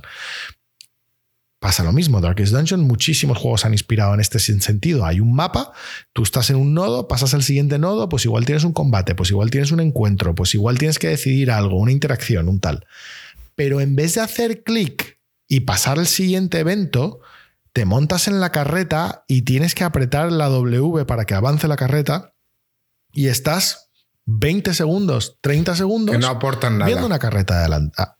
O sea, no te aporta nada al juego. Y cuando un roguelike haces lo mismo una y otra y otra y otra vez, es lo que yo digo que es la diferencia entre un roguelike bueno y uno malo. O sea, cuando un roguelike tiene que entender... Pero tiene selección de caminos, debido estoy a que- viendo, perdona. Es que estoy viendo justo en la imagen Sí, y sí, en la coño. carroza tú decides si vas por la izquierda o la derecha. Al final en el... Sí, sí, Sí. y- y- igual Sí, que en el FTL. verdad. O sea, tú en el FTL te ponen un mapa y tú tienes tres sistemas solares Sí. a los que puedes saltar. Eliges el sistema solar y vas. Aquí en la carreta tienes que tragarte. Ahí, mira, esta escena aquí, que, lo, que los que nos están viendo lo pueden ver. La carreta pues se mueve por el escenario y, y nada, pues, pues, pues nada, sí, que quizás el... el- Puedes eh, seleccionarlo en el mapa, o sea, la, la elección, de hecho, deberías tomarla en el mapa, porque en el mapa tú puedes ver ¿Qué impacto que- tiene? cuáles son los- las, las elecciones futuras que vas a tener. Porque si tú, lo, si tú estás mirando la carreta y eliges izquierda-derecha, tú no sabes si voy por la izquierda, luego qué opciones tengo y si voy por la derecha, qué opciones tengo, que es fundamental cuando para matar el boss final necesitas haber matado a alguno de los minibosses, porque el juego tienes que luchar tres zonas y luego tienes la zona del boss final. Entonces, si tú no has luchado, el boss es opcional en cada zona. Si tú no has luchado contra uno de los tres bosses y la has matado, no puedes llegar contra el boss final. Entonces, tienes que planificar, porque si el boss final es, si el boss del, de este sitio está por la izquierda y te vas por la derecha, pues nunca vas a poder luchar contra él. Pero bueno, el, el hecho es que un roguelike tiene que estar pulidísimo. Tiene que estar pulidísimo para que estés todo el tiempo metido en el juego y cero del tiempo metido en paja. Porque la paja la vas a ver una y otra y otra y otra vez. Entonces, yo entiendo que es un tema de ambientación. Yo entiendo que ellos creen que su ambientación es súper importante y lo es. Pero si vas a convertir a tu juego en un roguelike, Esto sobra, sí. tío, sobra. Sobra y sobra demasiado. Y, y- y es lo típico que yo estoy seguro que ellos tenían pensado. Esto es que se ve. Se ve que esto en el desarrollo estaban sí, porque en la carreta tenemos todo el momento de, un minijuego tal, y le fueron cortando cosas porque no eran divertidas hasta que llegaron al punto donde, bueno, se ha quedado sin nada que hacer. De verdad, literalmente, tienes la carreta y le tienes que dar la W para ir hacia adelante y ya está. O sea, no, no hay más nada que hacer. Eh, sí, pu- puedes decidir ir izquierda a derecha para, pisar las hojas que hay en el suelo para ver si te dan un par de monedas extra, pero tío, en serio. O sea, estamos en, en 2024 y yo estoy jugando un juego premium, ¿sabes? Indie, pero premium, ¿sabes? Vale 20, 30 euros, no sé lo que vale. Es un buen juego con buen acabado. Y estoy girando izquierda a derecha para ver si piso un par de monedas más. Para eso me bajo un juego de móvil. es absurdo, es absurdo, pero me jode porque es... No entiendo por qué lo han hecho, porque el juego es mejor que el Darkest Dungeon 1 en todos los demás sentidos. El combate es muchísimo más estratégico y muchísimo más divertido. Los combos están mejor pensados. Hay mazo de progresión porque vas desbloqueando las habilidades en los personajes. Los personajes tienen historia. Que, tienes que ir avanzando en su historia para ir desbloqueando sus habilidades y mola. y mola, es como casi un toquecillo que le han metido, obviamente no al mismo nivel, pero casi un toquecillo que le han metido de Hades, ¿no? Que, tienes historia y la vas descubriendo y tal. Y, es difícil, y es difícil también. O sea que a mí me ha gustado mucho, pero esto me está matando. De hecho, a tal nivel que he estado pensando si buscar un mod que, que corte esa parte del juego, que seguro que lo tiene que haber, pero como estoy jugando con Nvidia Streaming, ¿cómo se llama? Eh, sí. GeForce Now, como estoy jugando con GeForce Now, no aceptan mods. Entonces, pues, pues nada, por ahora me jodo. Entonces, me estoy sufriendo un poco y por otro lado lo estoy disfrutando. El juego ya me lo he acabado una vez, eh, pero tienes que acabártelo cinco veces. O sea, la primera vez que te lo acabas es sensiblemente más fácil y como que cada vez se va, se va haciendo más complicado. También tiene muchas mecánicas que me encantan, eh, que es muy típico de Darkest Dungeon. Tiene muchas mecánicas donde, donde como que te estás arriesgando, te puteas, pero para conseguir algo. Eh, una de las cosas que me gusta mucho es que, por ejemplo, tú puedes, te puedes poner una antorcha O sea, eh, uno de los equipos que puedes equipar en tu vagón es una antorcha. Entonces, si tú te pones una antorcha buena, tienes más luz, más no sé qué, más tal, pero ganas menos recursos.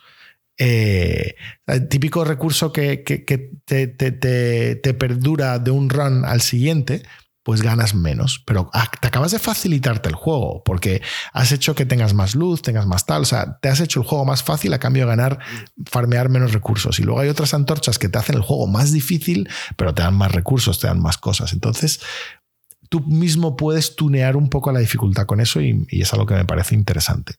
Me parece interesante. Y, y juegan muy bien el tema del tanque está también mucho mejor conseguido que en el Darkest Dungeon 1. Hay muchas más habilidades muy interesantes de, combinar hacer recibir la mitad de daño o solo un 25% de daño, hacer que el siguiente ataque te venga a ti y hacer, y hacer, que contestes, que cada vez que te den contestes es muy factible stackear estas cosas. De hecho, hacerte el build del man del Mano War es, que se me parece el mejor personaje, tío. Me parece, vamos, yo lo usaba en todos los putos runs. Sí, sí, el típico personaje tanque que te dan nada más empezar. Es muy bueno hacerte el build muy defensivo, que básicamente no atacas, pero estás todo el rato protegiendo a los enemigos. Y es que, claro, golpes que matarían a uno de, de tus personajes más débiles es que a él no le hacen casi nada. Estás con los bufos encima de recibir solo un 25% del daño, de encima contestarle cuando recibes un golpe, de tal. es, muy bueno. Es muy bueno. A mí me, me gusta mucho cómo juegas con los combos y cómo, cómo haces las, las distintas cosas. Em, y también la mecánica que tiene de curarte un poquito entre combate y combate, porque estás en el carruaje e incluso puedes hacer mejoras del carruaje para curarte un poco más y ese tipo de cosas, también hacen que no sea tan necesario curarte en medio de un combate.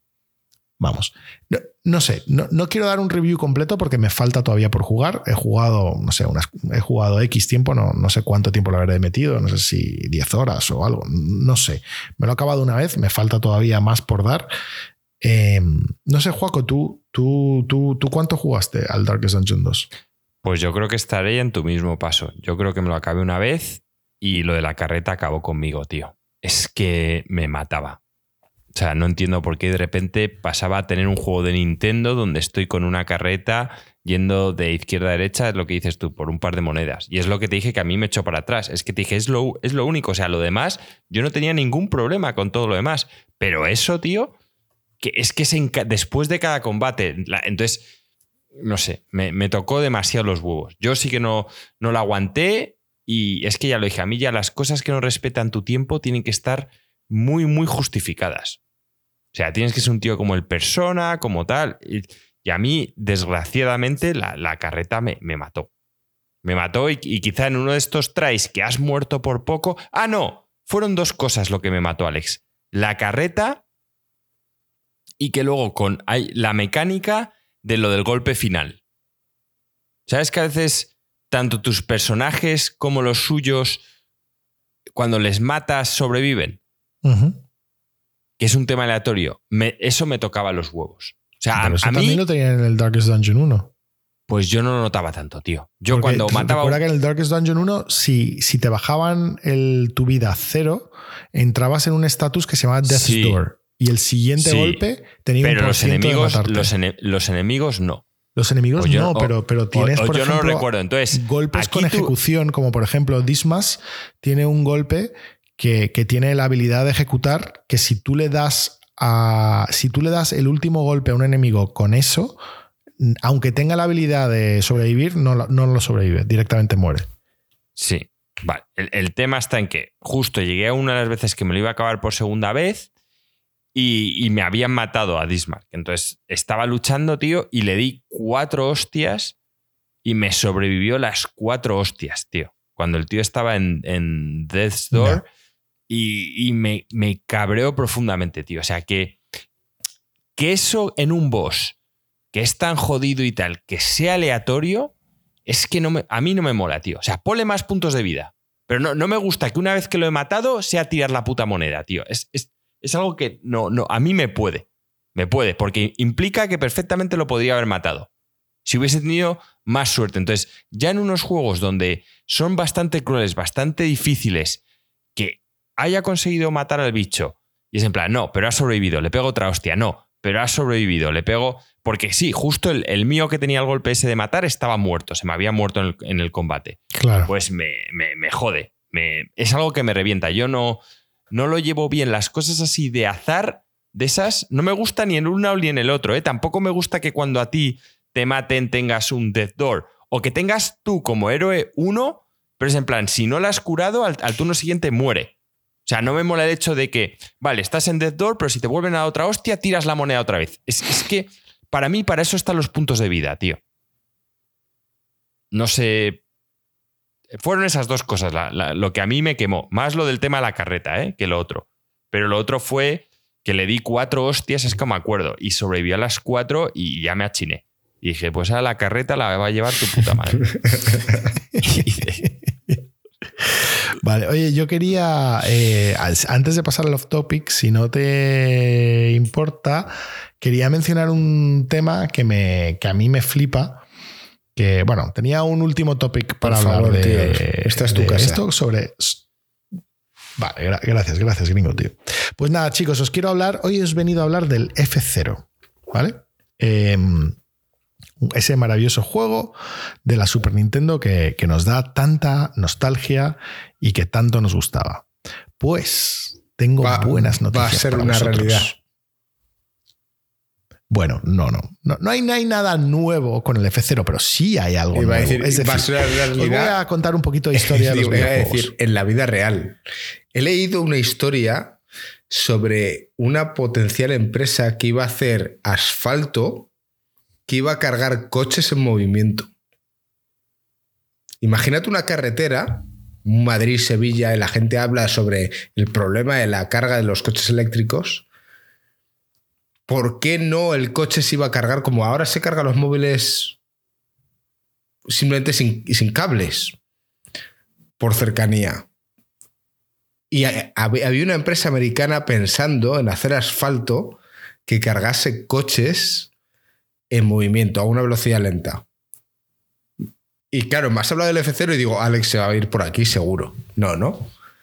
Pero te parecería la polla. para, nada, porque bueno, pues, el problema, el problema de todo eso, como por ejemplo, había otro plan para poner paneles solares en, en, carreteras, otro plan para tal. Al final es que las carreteras, tío, sufren mucho. ¿Sabes? Todo, lo que sea hacer algo caro y, delicado en una carretera, pues es una mala normalmente. normalmente no llegan a nada.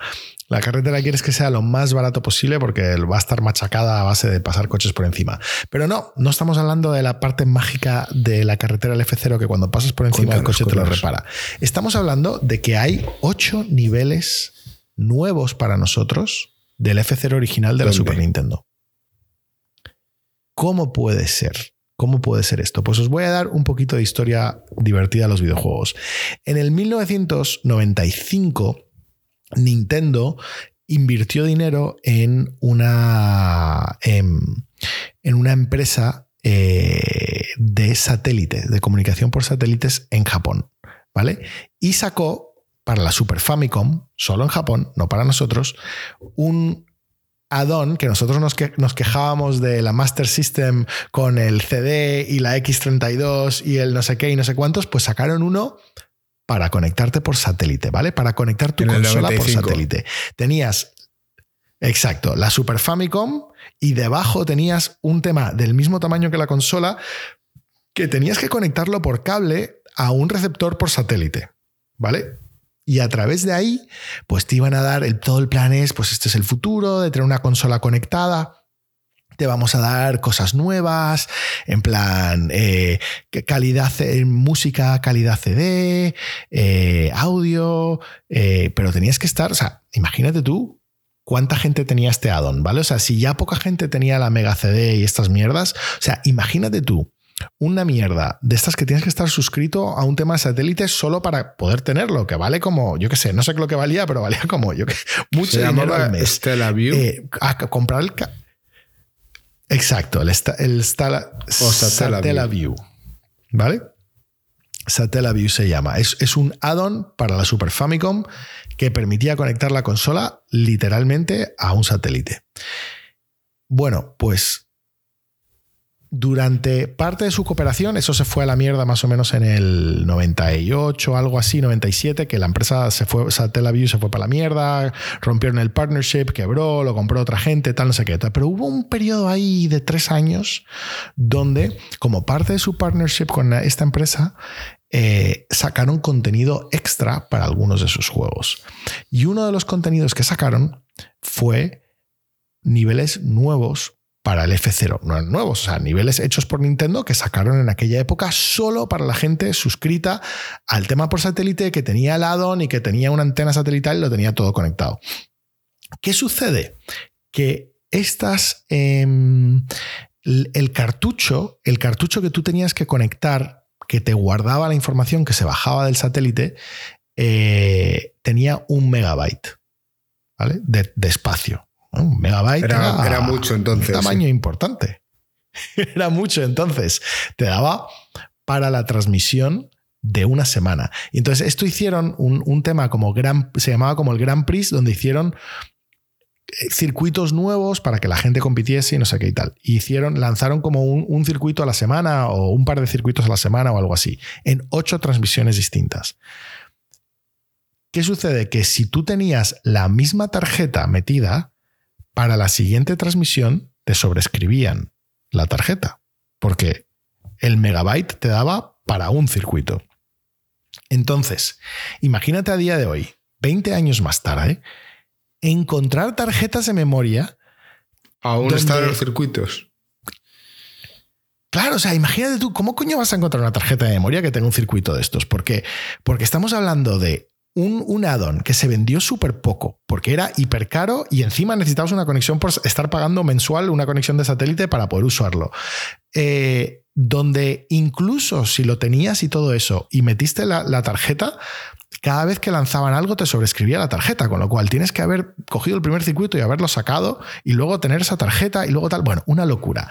Pero la gente de Internet se ha obsesionado con todo el contenido este de Satellaview. O sea, están como locos en plan, porque claro, imagínate, esto es como el puto santo grial de los juegos retro, tío. Estamos hablando de, de, cosas, de estos juegos retros tan queridos, hechos por Nintendo oficial, que han desaparecido en el éter. La pregunta es, ¿este satélite sigue girando alrededor de nosotros? Bueno, o sea, los, satélites. Eh, eh, yo no sé, eh, ten en cuenta que normalmente las empresas de satélite, pocas, no siempre son dueños del satélite. O sea, esta empresa japonesa igual alquilaba, o sea, su, negocio era una transmisión por satélite, pero igual alquilaba espacio en un satélite. Claro, o sea, que no, no, no, o sea, Satellaview, o sea, bueno, tenían, tenían su servicio. Pero, em, pues a mí lo que me interesó de esta noticia es que hay un bounty, o sea, están pagando, o sea, una de las cosas que me interesa de esta noticia, están pagando 5 mil dólares a cualquiera que, que, encuentre un cartucho de estos, ¿vale? Y han encontrado muchos cartuchos, pero faltan, faltan sobre todo el segundo, el segundo nivel, no se ha encontrado absolutamente nadie que, que tenga esa grabación, pero sí encontraron una grabación VHS de alguien jugando al circuito. ¿Vale? Y esta gente ha reconstruido, utilizando inteligencia artificial, de nuevo, volviendo al tema que estábamos hablando, utilizando un software, en parte un software y en parte una inteligencia. Bueno, han utilizado en parte un software que, eh, que se diseñó para la comunidad de speedrunning, que con una grabación de, de la pantalla del speedrunner te dice qué está pulsando la persona en cada, en cada momento. Aunque, no, aunque tú no tengas esa información, porque normalmente los speedrunners utilizan un software que te enseña qué están pulsando, pero esto simplemente es con una grabación del juego te puede sacar qué están pulsando, ¿no? porque va frame by frame detectando los movimientos y lo que están pulsando. Pues usando el software que inicialmente hicieron para eso lo, reescribieron, lo aplicaron para una cinta VHS. O sea, para los que no habéis visto la cinta VHS, preguntarle a vuestros padres, pero la calidad era jodidamente nefasta, ¿vale? O sea, a ver, si, yo creo que si hoy en día veis una cinta VHS, os vais a cagar de lo mal que se ve. Si yo todavía me acuerdo, antes de que existiese televisión HD, ver los partidos de fútbol, ver a la gente correr era como una mancha. Normal eso. Nos parecía normal, nos parecía normal que tuvieses un partido de fútbol y vieses manchas corriendo, porque realmente no se veía la persona, la, cara, vamos, no le ves la cara ni de coña, sí que casi no le ves ni el número del jersey, realmente. Eh, y eso es transmisión. Si eso encima lo, lo, grabas en VHS, bueno, rayas, artefactos, o sea, bueno, eh, horrible, horrible. Yo yo todavía recuerdo que conseguí grabar casi todo Evangelion en VHS porque me lo quería ver varias veces y tal, pero bueno, vamos a no irnos por las ramas. Una grabación de VHS, tío, lo convirtieron en el circuito. lo convirtieron en en el puto circuito, macho. O sea, utilizaron la grabación de VHS para, para encontrar todas las cosas, rellenaron algunas partes con inteligencia artificial y hubo un 0,1% que un artista tuvo que ir rellenando los píxeles a mano, en plan adivinando, en plan de, tío, de verdad, este trozo no aparece en ningún momento de la grabación porque siempre está oculto por estática o algún artefacto de VHS o tal, porque claro, vas frame por frame, entonces aunque tengas una zona rota, cuando avanzas tres frames más adelante y la cámara ha, pasado, ves lo que había ahí, ¿no? Entonces se puede reconstruir gran parte. Pero bueno, se pueden jugar. El, juego se llama eh, BSF0 Deluxe, ¿vale? Eh, BS es por eh, Broadcast Satellite de hecho, mira la imagen todo el este eh, que está ahora mismo puesta aquí. Este es el BSF0 Grand Prix 2. ¿Esto puede ser otra versión más? Eh, no estoy familiar con eso exactamente que es. F02 Grand Prix. No, no sé. Esto debe ser otro, otro momento. BSF0, sí, sí. Broadcast Satellite. Igual es posible que esto haya sido hecho por, por fan. Porque hay. Yo sé que muchos fans están haciendo varias cosas sobre estas versiones. Perdón, por interrumpir. Pero vamos, Sí, no, lo, mira, mira, ahí, ahí ves el, la vista, la Famicom con la parte satelital, que está como súper alto. Es el doble de tamaño. Tiene el mismo tamaño que la consola, el tema satélite. Bueno, volviendo al tema, os insto que lo, que lo probéis, porque es muy posible que dentro de nada lo vayan a quitar porque ya sabéis cómo es Nintendo. A la mínima que alguien intenta hacer algo divertido o, chulo, rescatando temas de su historia que ellos deberían estar ahí protegiendo, ¿dónde pues, se puede pues probar esto? Porque son lo peor. A ver, esto se mueve por ROMs. Entonces necesitas tener, necesitas conseguir el ROM, por un lado, y por otro lado necesitas tener un emulador que corra el ROM. Hoy en día hay 200.000 emuladores que corren ROMs de la Super Nintendo. O sea, es una consola súper vieja, la puedes correr en cualquier ordenador y es extremadamente fácil conseguir tanto los ROMs como el, como el emulador. O sea, esto lo pones en Google, pones BSF0 Deluxe, ROM y te aparece y luego pones en plan eh, emulador Super Nintendo y te aparece sin ningún problema. Buah, esto me parece la hostia. Marco, si te está escuchando, hay hasta coches nuevos, Alex. O no sé si cambian o es el diseño. ¿Mm?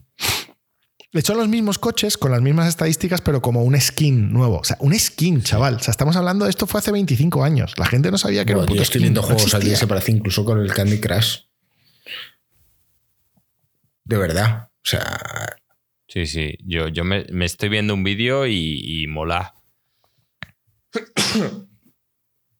Totalmente como el, como el F0 de Super Nintendo, todo igual. Nada, la verdad es que está muy pulido. ¿eh? Oye, pues eh, gracias por esta información, Alex, tío. Me parece oro. Y, vamos, yo soy uno de. Porque la semana que viene estoy de viaje y ya me has puesto los dientes largos, tío, pero me encantaría probarlo, a ver si el fin de semana tengo un rato y lo pruebo. Sí, sí, sí. Joder, qué interesante, tío. Eh, Gracias, tío. Eh, tenías otra cosa que hablar de off topic, que es información a tope y, te lo habían pedido. Ah, sí, sí, sí, sí. Sí, nos lo habían pedido. Hace, hace varios podcasts em, alguien había puesto, em, no, ahora mismo no recuerdo el nombre, que dijo, oye, cuéntanos más, vamos a ir a Orlando, queremos ver el, queremos aprovechar y ver algún lanzamiento espacial y tal.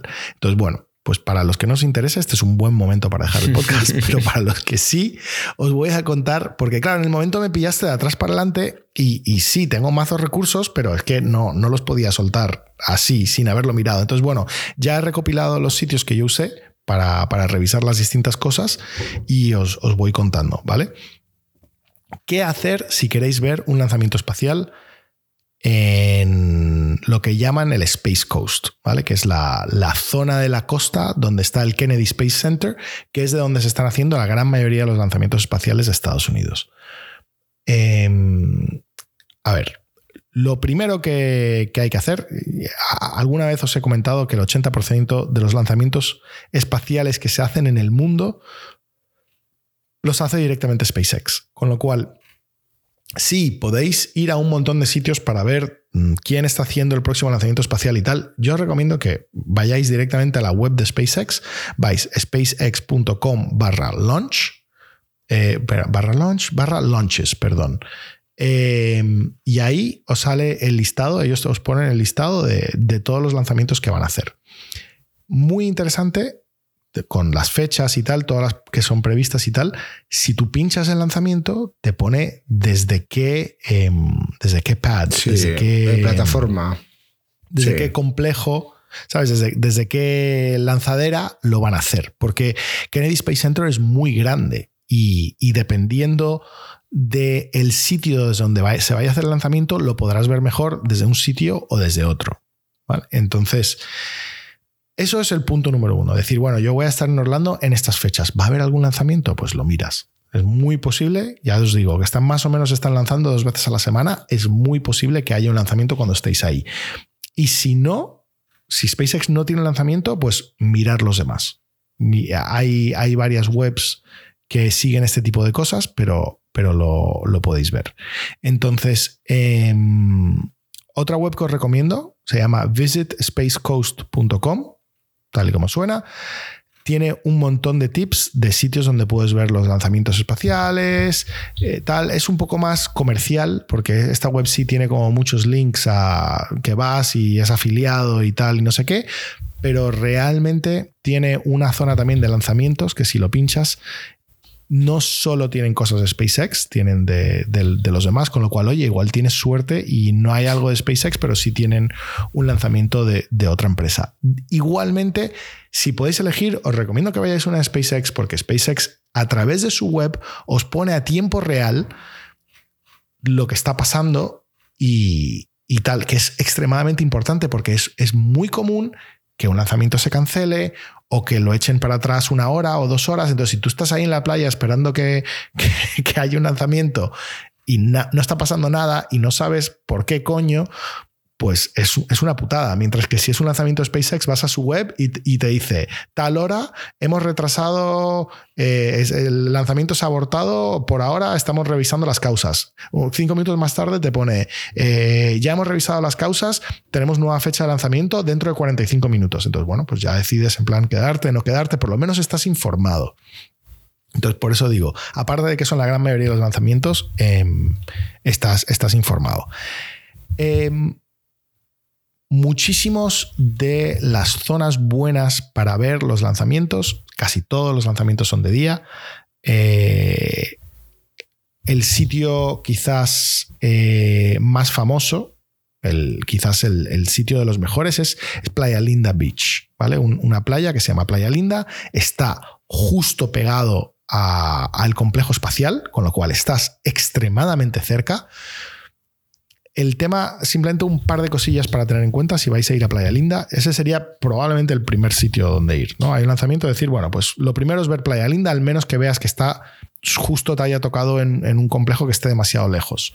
Pero en general, la mayoría son muy cerca de Playa Linda. Entonces, el tema de Playa Linda es que antes y después del lanzamiento cortan la carretera de acceso para poder llegar. ¿Sabes? Durante el lanzamiento te cortan la, carretera de acceso, con lo cual tienes que llegar por lo menos un par de horas antes.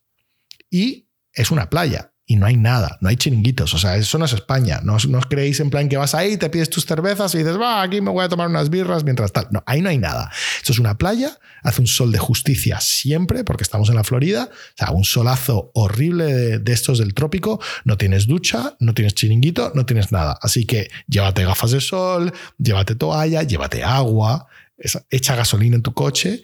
Y porque tienes que ir en coche, no vas a ir las distancias aquí siempre son, Y, son eh, importantes.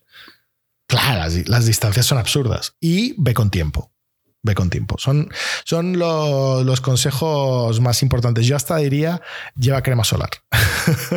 lleva crema solar y, y también te sería súper útil la típica sillita de estas de playa de dominguero. Pues llévate tu silla dominguero y te sientas ahí. Fíjate, estoy viendo en, tranquilamente. en Twitch estoy poniendo un mapa de dónde está Playa de Linda Beach.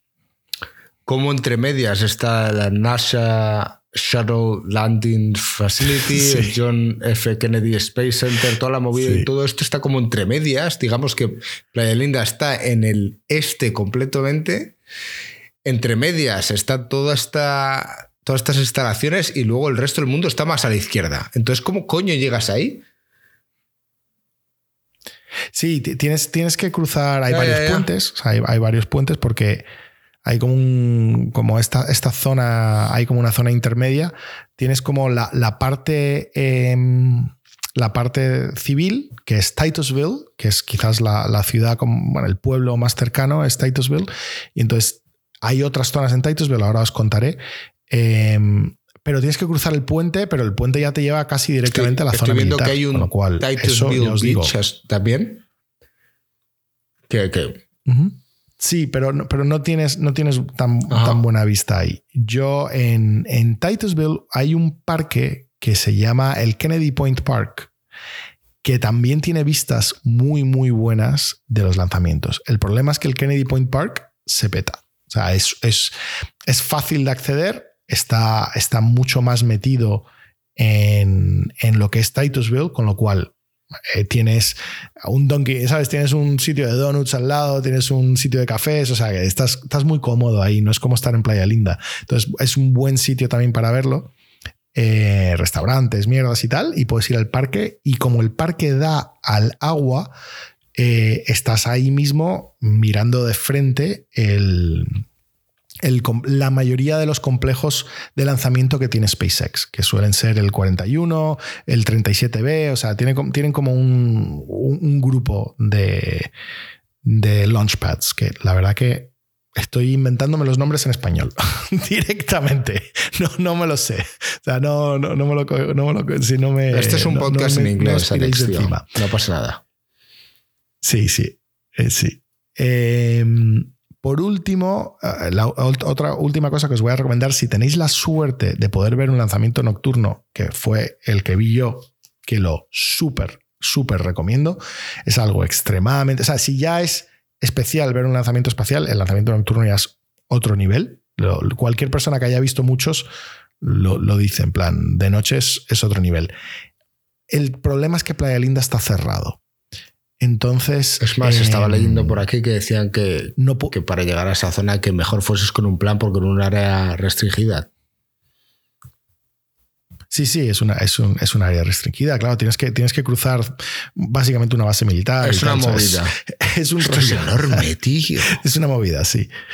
Sí, no, es enorme, es enorme. O sea, lo- los tamaños es, es otro rollo. Entonces, para, para verlo de noche, eh, hay un parque que se llama Parish Park de Titusville. Ese es un parque que está en medio de, un puente. Eh, entonces tú, tú vas, tú cruzas el puente ah, y en la mitad del puente hay como una zona que te puedes bajar del puente, hay un parquecillo, hay una parte que se llama Parish Park Boat Ramp, que es como una, una rampa para, para meter tu barco en el agua y poder luego salir por ahí. Y eh, ese es un sitio perfecto para aparcar el coche y pasar por debajo del puente y sentarte, como hice yo, estás en el agua y tienes enfrente, extremadamente cerca o lo más cerca que puedes llegar, porque obviamente es un área restringida y estás bastante lejos, pero a efectos estás bastante cerca, eh, para ver los lanzamientos de noche. Pero vamos, yo creo que lo mejor es te miras en la web de SpaceX cuál es el launchpad, o sea, te va a decir, es el, tal día lo vamos a lanzar desde el 37B y tú entras en Google Maps y pones eh, Kennedy Space Center 37B y te dice, es este. Y de los puntos que os he dicho que se puede ver, pues ves el más cercano, el que tiene un buen ángulo y tal. No siempre solo es la cercanía, sino a veces también que tengas un buen ángulo para poder ver el, el launchpad. Y yo creo que, no sé, yo creo que con eso también os recomiendo, hay un subreddit, odio recomendar a Reddit, desde que mataron todas las aplicaciones de terceros no lo he vuelto a usar, pero de verdad que Reddit tiene cosas que no se tienen en otros lados.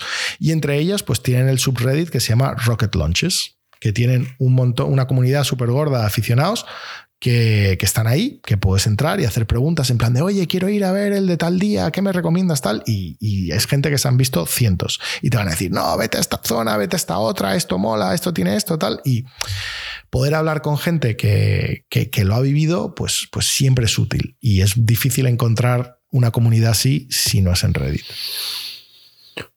Me parece impresionante, tío.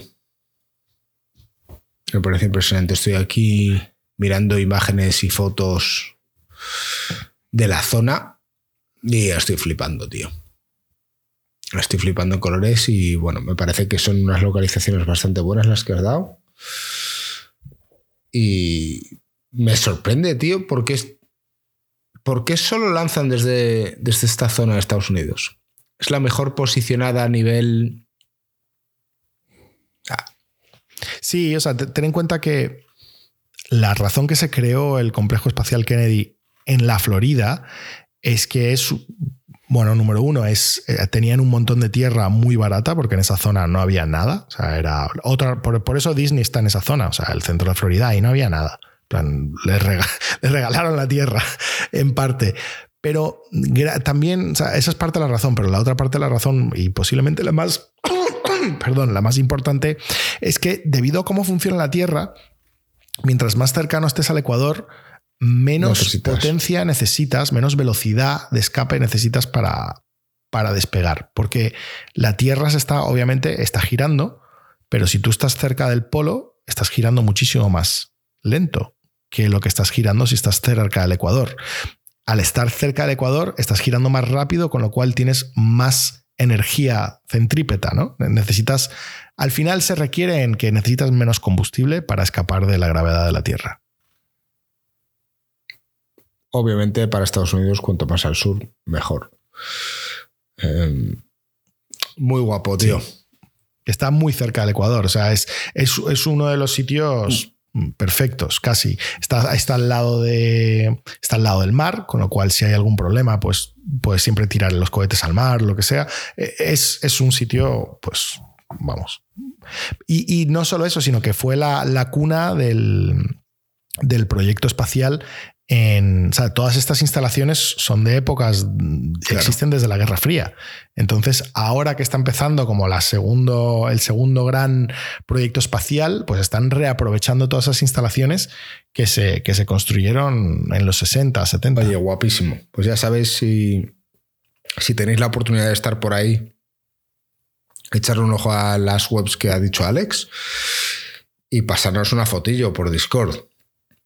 Como mínimo, gracias a toda esa gente que durante esta última semana os habéis estado uniendo a la infamia con nosotros, que la verdad me ha sorprendido. Últimamente cada vez hay más y más infames dentro de nuestra comunidad que se unen y, comparten el tiempo con nosotros. Esta semana haremos una pequeña quedada con, algunos seguidores en Madrid y bueno, algunos han quejado de que solo quedamos entre semanas, así que ya veremos si, si algún fin de semana lo hacemos y cuándo podemos hacer un ICG on the road para ir a visitar a gente fuera de España. O sea, fuera de España no, alrededor de España. Fuera de España ya lo veo complicado. Si nos cuesta terminar los putos estudios de ICG, que por cierto hoy he estado por ahí avanzando y dando pequeños pasitos, eh, seguimos con ello y de momento seguimos disfrutando de nuestros yates. Vemos a Marco que se ha conectado por aquí en el chat, te mandamos un saludo muy fuerte. Las malas lenguas dicen que te habías ido a comprar unas Apple Vision Pro, pero bueno, desde aquí ya vamos a dejar la coña, obviamente no es cierto. Eh, Marco nos ha pedido conectar, pero os hemos dejado con la intriga de que realmente se había ido a comprar unas gafas de esas. Ojalá, dice en el chat. Em, al final estamos cercano a las dos horas de podcast y yo creo que hemos resumido bastante bien las pequeñas noticias que habían esta semana. A pesar de que Tito Phil ni siquiera se ha pronunciado aún. Para la semana que viene tendremos un poco más de noticias sobre el tema y debatiremos quizás de los últimos en debatir y hablar sobre lo que va a decir Tito Phil en dos días. Así que no sé, Joaquín, no sé si quieres decir algo más o despedir este podcast como solo tú sabes y que sepas que el fanbase de TikTok sigue queriendo más vídeos tuyos, tío. Llegarán, llegarán más vídeos. No, yo ya después. tienes que cenar. tengo cosas que hacer, entre ellas la, cena y meterme en la cama. Así que... Joaquín, pues todo tuyo. Bueno, chavales, este podcast llega a su final y la semana que viene tenemos el Oppenheimer de Xbox con Phil Spencer de protagonista y todos nos preguntamos si soltará la bomba atómica o no. Así que os lo comentaremos. ¡Vamos!